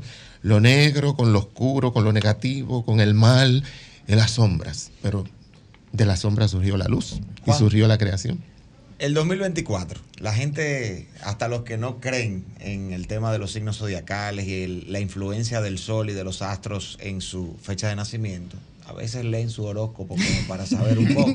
Por si acaso. El año 2024, Hay que ver. un año 8, ¿cuáles son, según tu conocimiento, los signos que van a tener las puertas más abiertas el año que Uy, viene? está ¿Y, buena cuál esa. lo va- ¿Y cuáles van a tener que enfrentar algunos obstáculos para poder salir a camino? ¿Cómo tú lo ves? Qué pregunta. Qué rico, Francisco. Muy bien, qué buena pregunta. Qué ilustrado. Muy buena me- me pregunta, muy buena pregunta. Yo siempre preparo eh, unas predicciones para los signos que no las tenemos listas todavía, pero vienen por ahí. Pero en sentido general te puedo decir que los signos de fuego, por ejemplo, serán más- estarán más alineados con esa energía del infinito, como hablamos de que lo que representa el 8. el- los signos de fuego y los signos de aire. ¿Y cuáles son los de fuego? Yo soy de aire, pero yo soy Aries. Los, de fuego es Sagitario, Leo eh, Tauro, y no, Aries. Tauro de tierra. Aries. Ah, Aries es de fuego. Aries es de fuego. Y ascendente es Aries. Y de Sí. aire. Y de aire está Libra, eh, Géminis y Acuario. Mucha gente cree que Acua- Acuario. Acuario es agua, pero Acuario es aire. Es aire. Bueno, yo El soy Leo ascendente acuario, el o sea que puede ser que el 24 Bueno, pero buen año, excelente año para ti. Pero fíjate, en sentido general es un buen año para todos los signos, porque como digo, eh, van a estar conectados con la energía del infinito, de los milagros, de los logros. El que se conecta con lograr cosas, con lograr metas, es un año también muy bueno para los emprendedores. Aquellos quieran, que quieran iniciar un nuevo negocio o algún emprendimiento aparte de su trabajo, ¿no? Porque hoy en día la gente tiene un trabajo fijo más un emprendimiento y eso es muy bueno. Juan, aquí hay tres candidatos a diputados. Hay una que no está presente hoy. Bueno, que se sienta precisamente donde tú estás sentado. Ajá. Tú tienes la posibilidad de saber más o menos cuántos pueden salir, en qué orientación va eso, cómo va. ¿Cuántos diputados tiene ¿Cuántos diputados tiene Déjame eso? yo quitar esto, voten eso, voten eso. ¿A quién primero vemos? ¿Cuál sería? Mira, Yuri es dipu- candidato a diputado, eh, Guillén es candidato a diputado, y Liz, que no está, Liz Piensa, que se sienta donde tú estás, Que una empiece rubita. por la dama, que Tiene la empiece por energía la de la dama. silla. No, pero no está. el privilegio Terminamos ahí con eso. Sí. Sí, Liz. sí, sí. Vamos a ver. Candidata a diputado. Son todos Sí. a diputado. Sí. Liz. Liz Mieses. Bueno, yo veo esa silla como asegurada por Liz.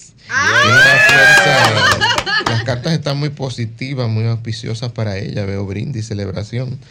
O sea, y veo una un apoyo que va a recibir. Vamos a decir que hasta- sería de las sorpresas o sorpresivo, ¿no? Lo bien que le va a ir. Bueno. Vamos con Yuri Vamos ahora. con Yuri, inmediato, Yuri, no temas, estamos aquí, no temas. Vamos a ver, Yuri, qué nos dicen las cartas. Pero Bueno. Yuri Pero se, radio, eh. se abalanzó También. sobre la cara. ¿Qué dicen las cartas sobre Yuri? Es y una vibración muy buena por un lado, pero hay algo de traición, hay una hay como un conflicto o alguien que le va a hacer una mala jugada en el camino. Hay una vibración de ese tipo de, de conflicto, pero definitivamente se conecta también con la energía del infinito en el sentido de hacer muy buen papel. mm, Vas eh, eh, dentro de la candidatura a brillar mucho. Ay, qué chulo. Vamos con Guillén Pero ahora. cuidado, con, cuidado con No, personas. pero cuidarte de eso. de personas precisamente que no están lejos. Tienes que cuidarte especialmente de alguien que está muy cerca, que tú crees en esa persona mucho. Bueno, y la última, la, La última es Guillén, Francisco Guillén. La última, Guillén. sí, este es el último programa. Adelante. Francisco. Este es Francisco. Bueno. ¿El signo tuyo es? Leo. Leo, ¿verdad? No, no, conocedor de.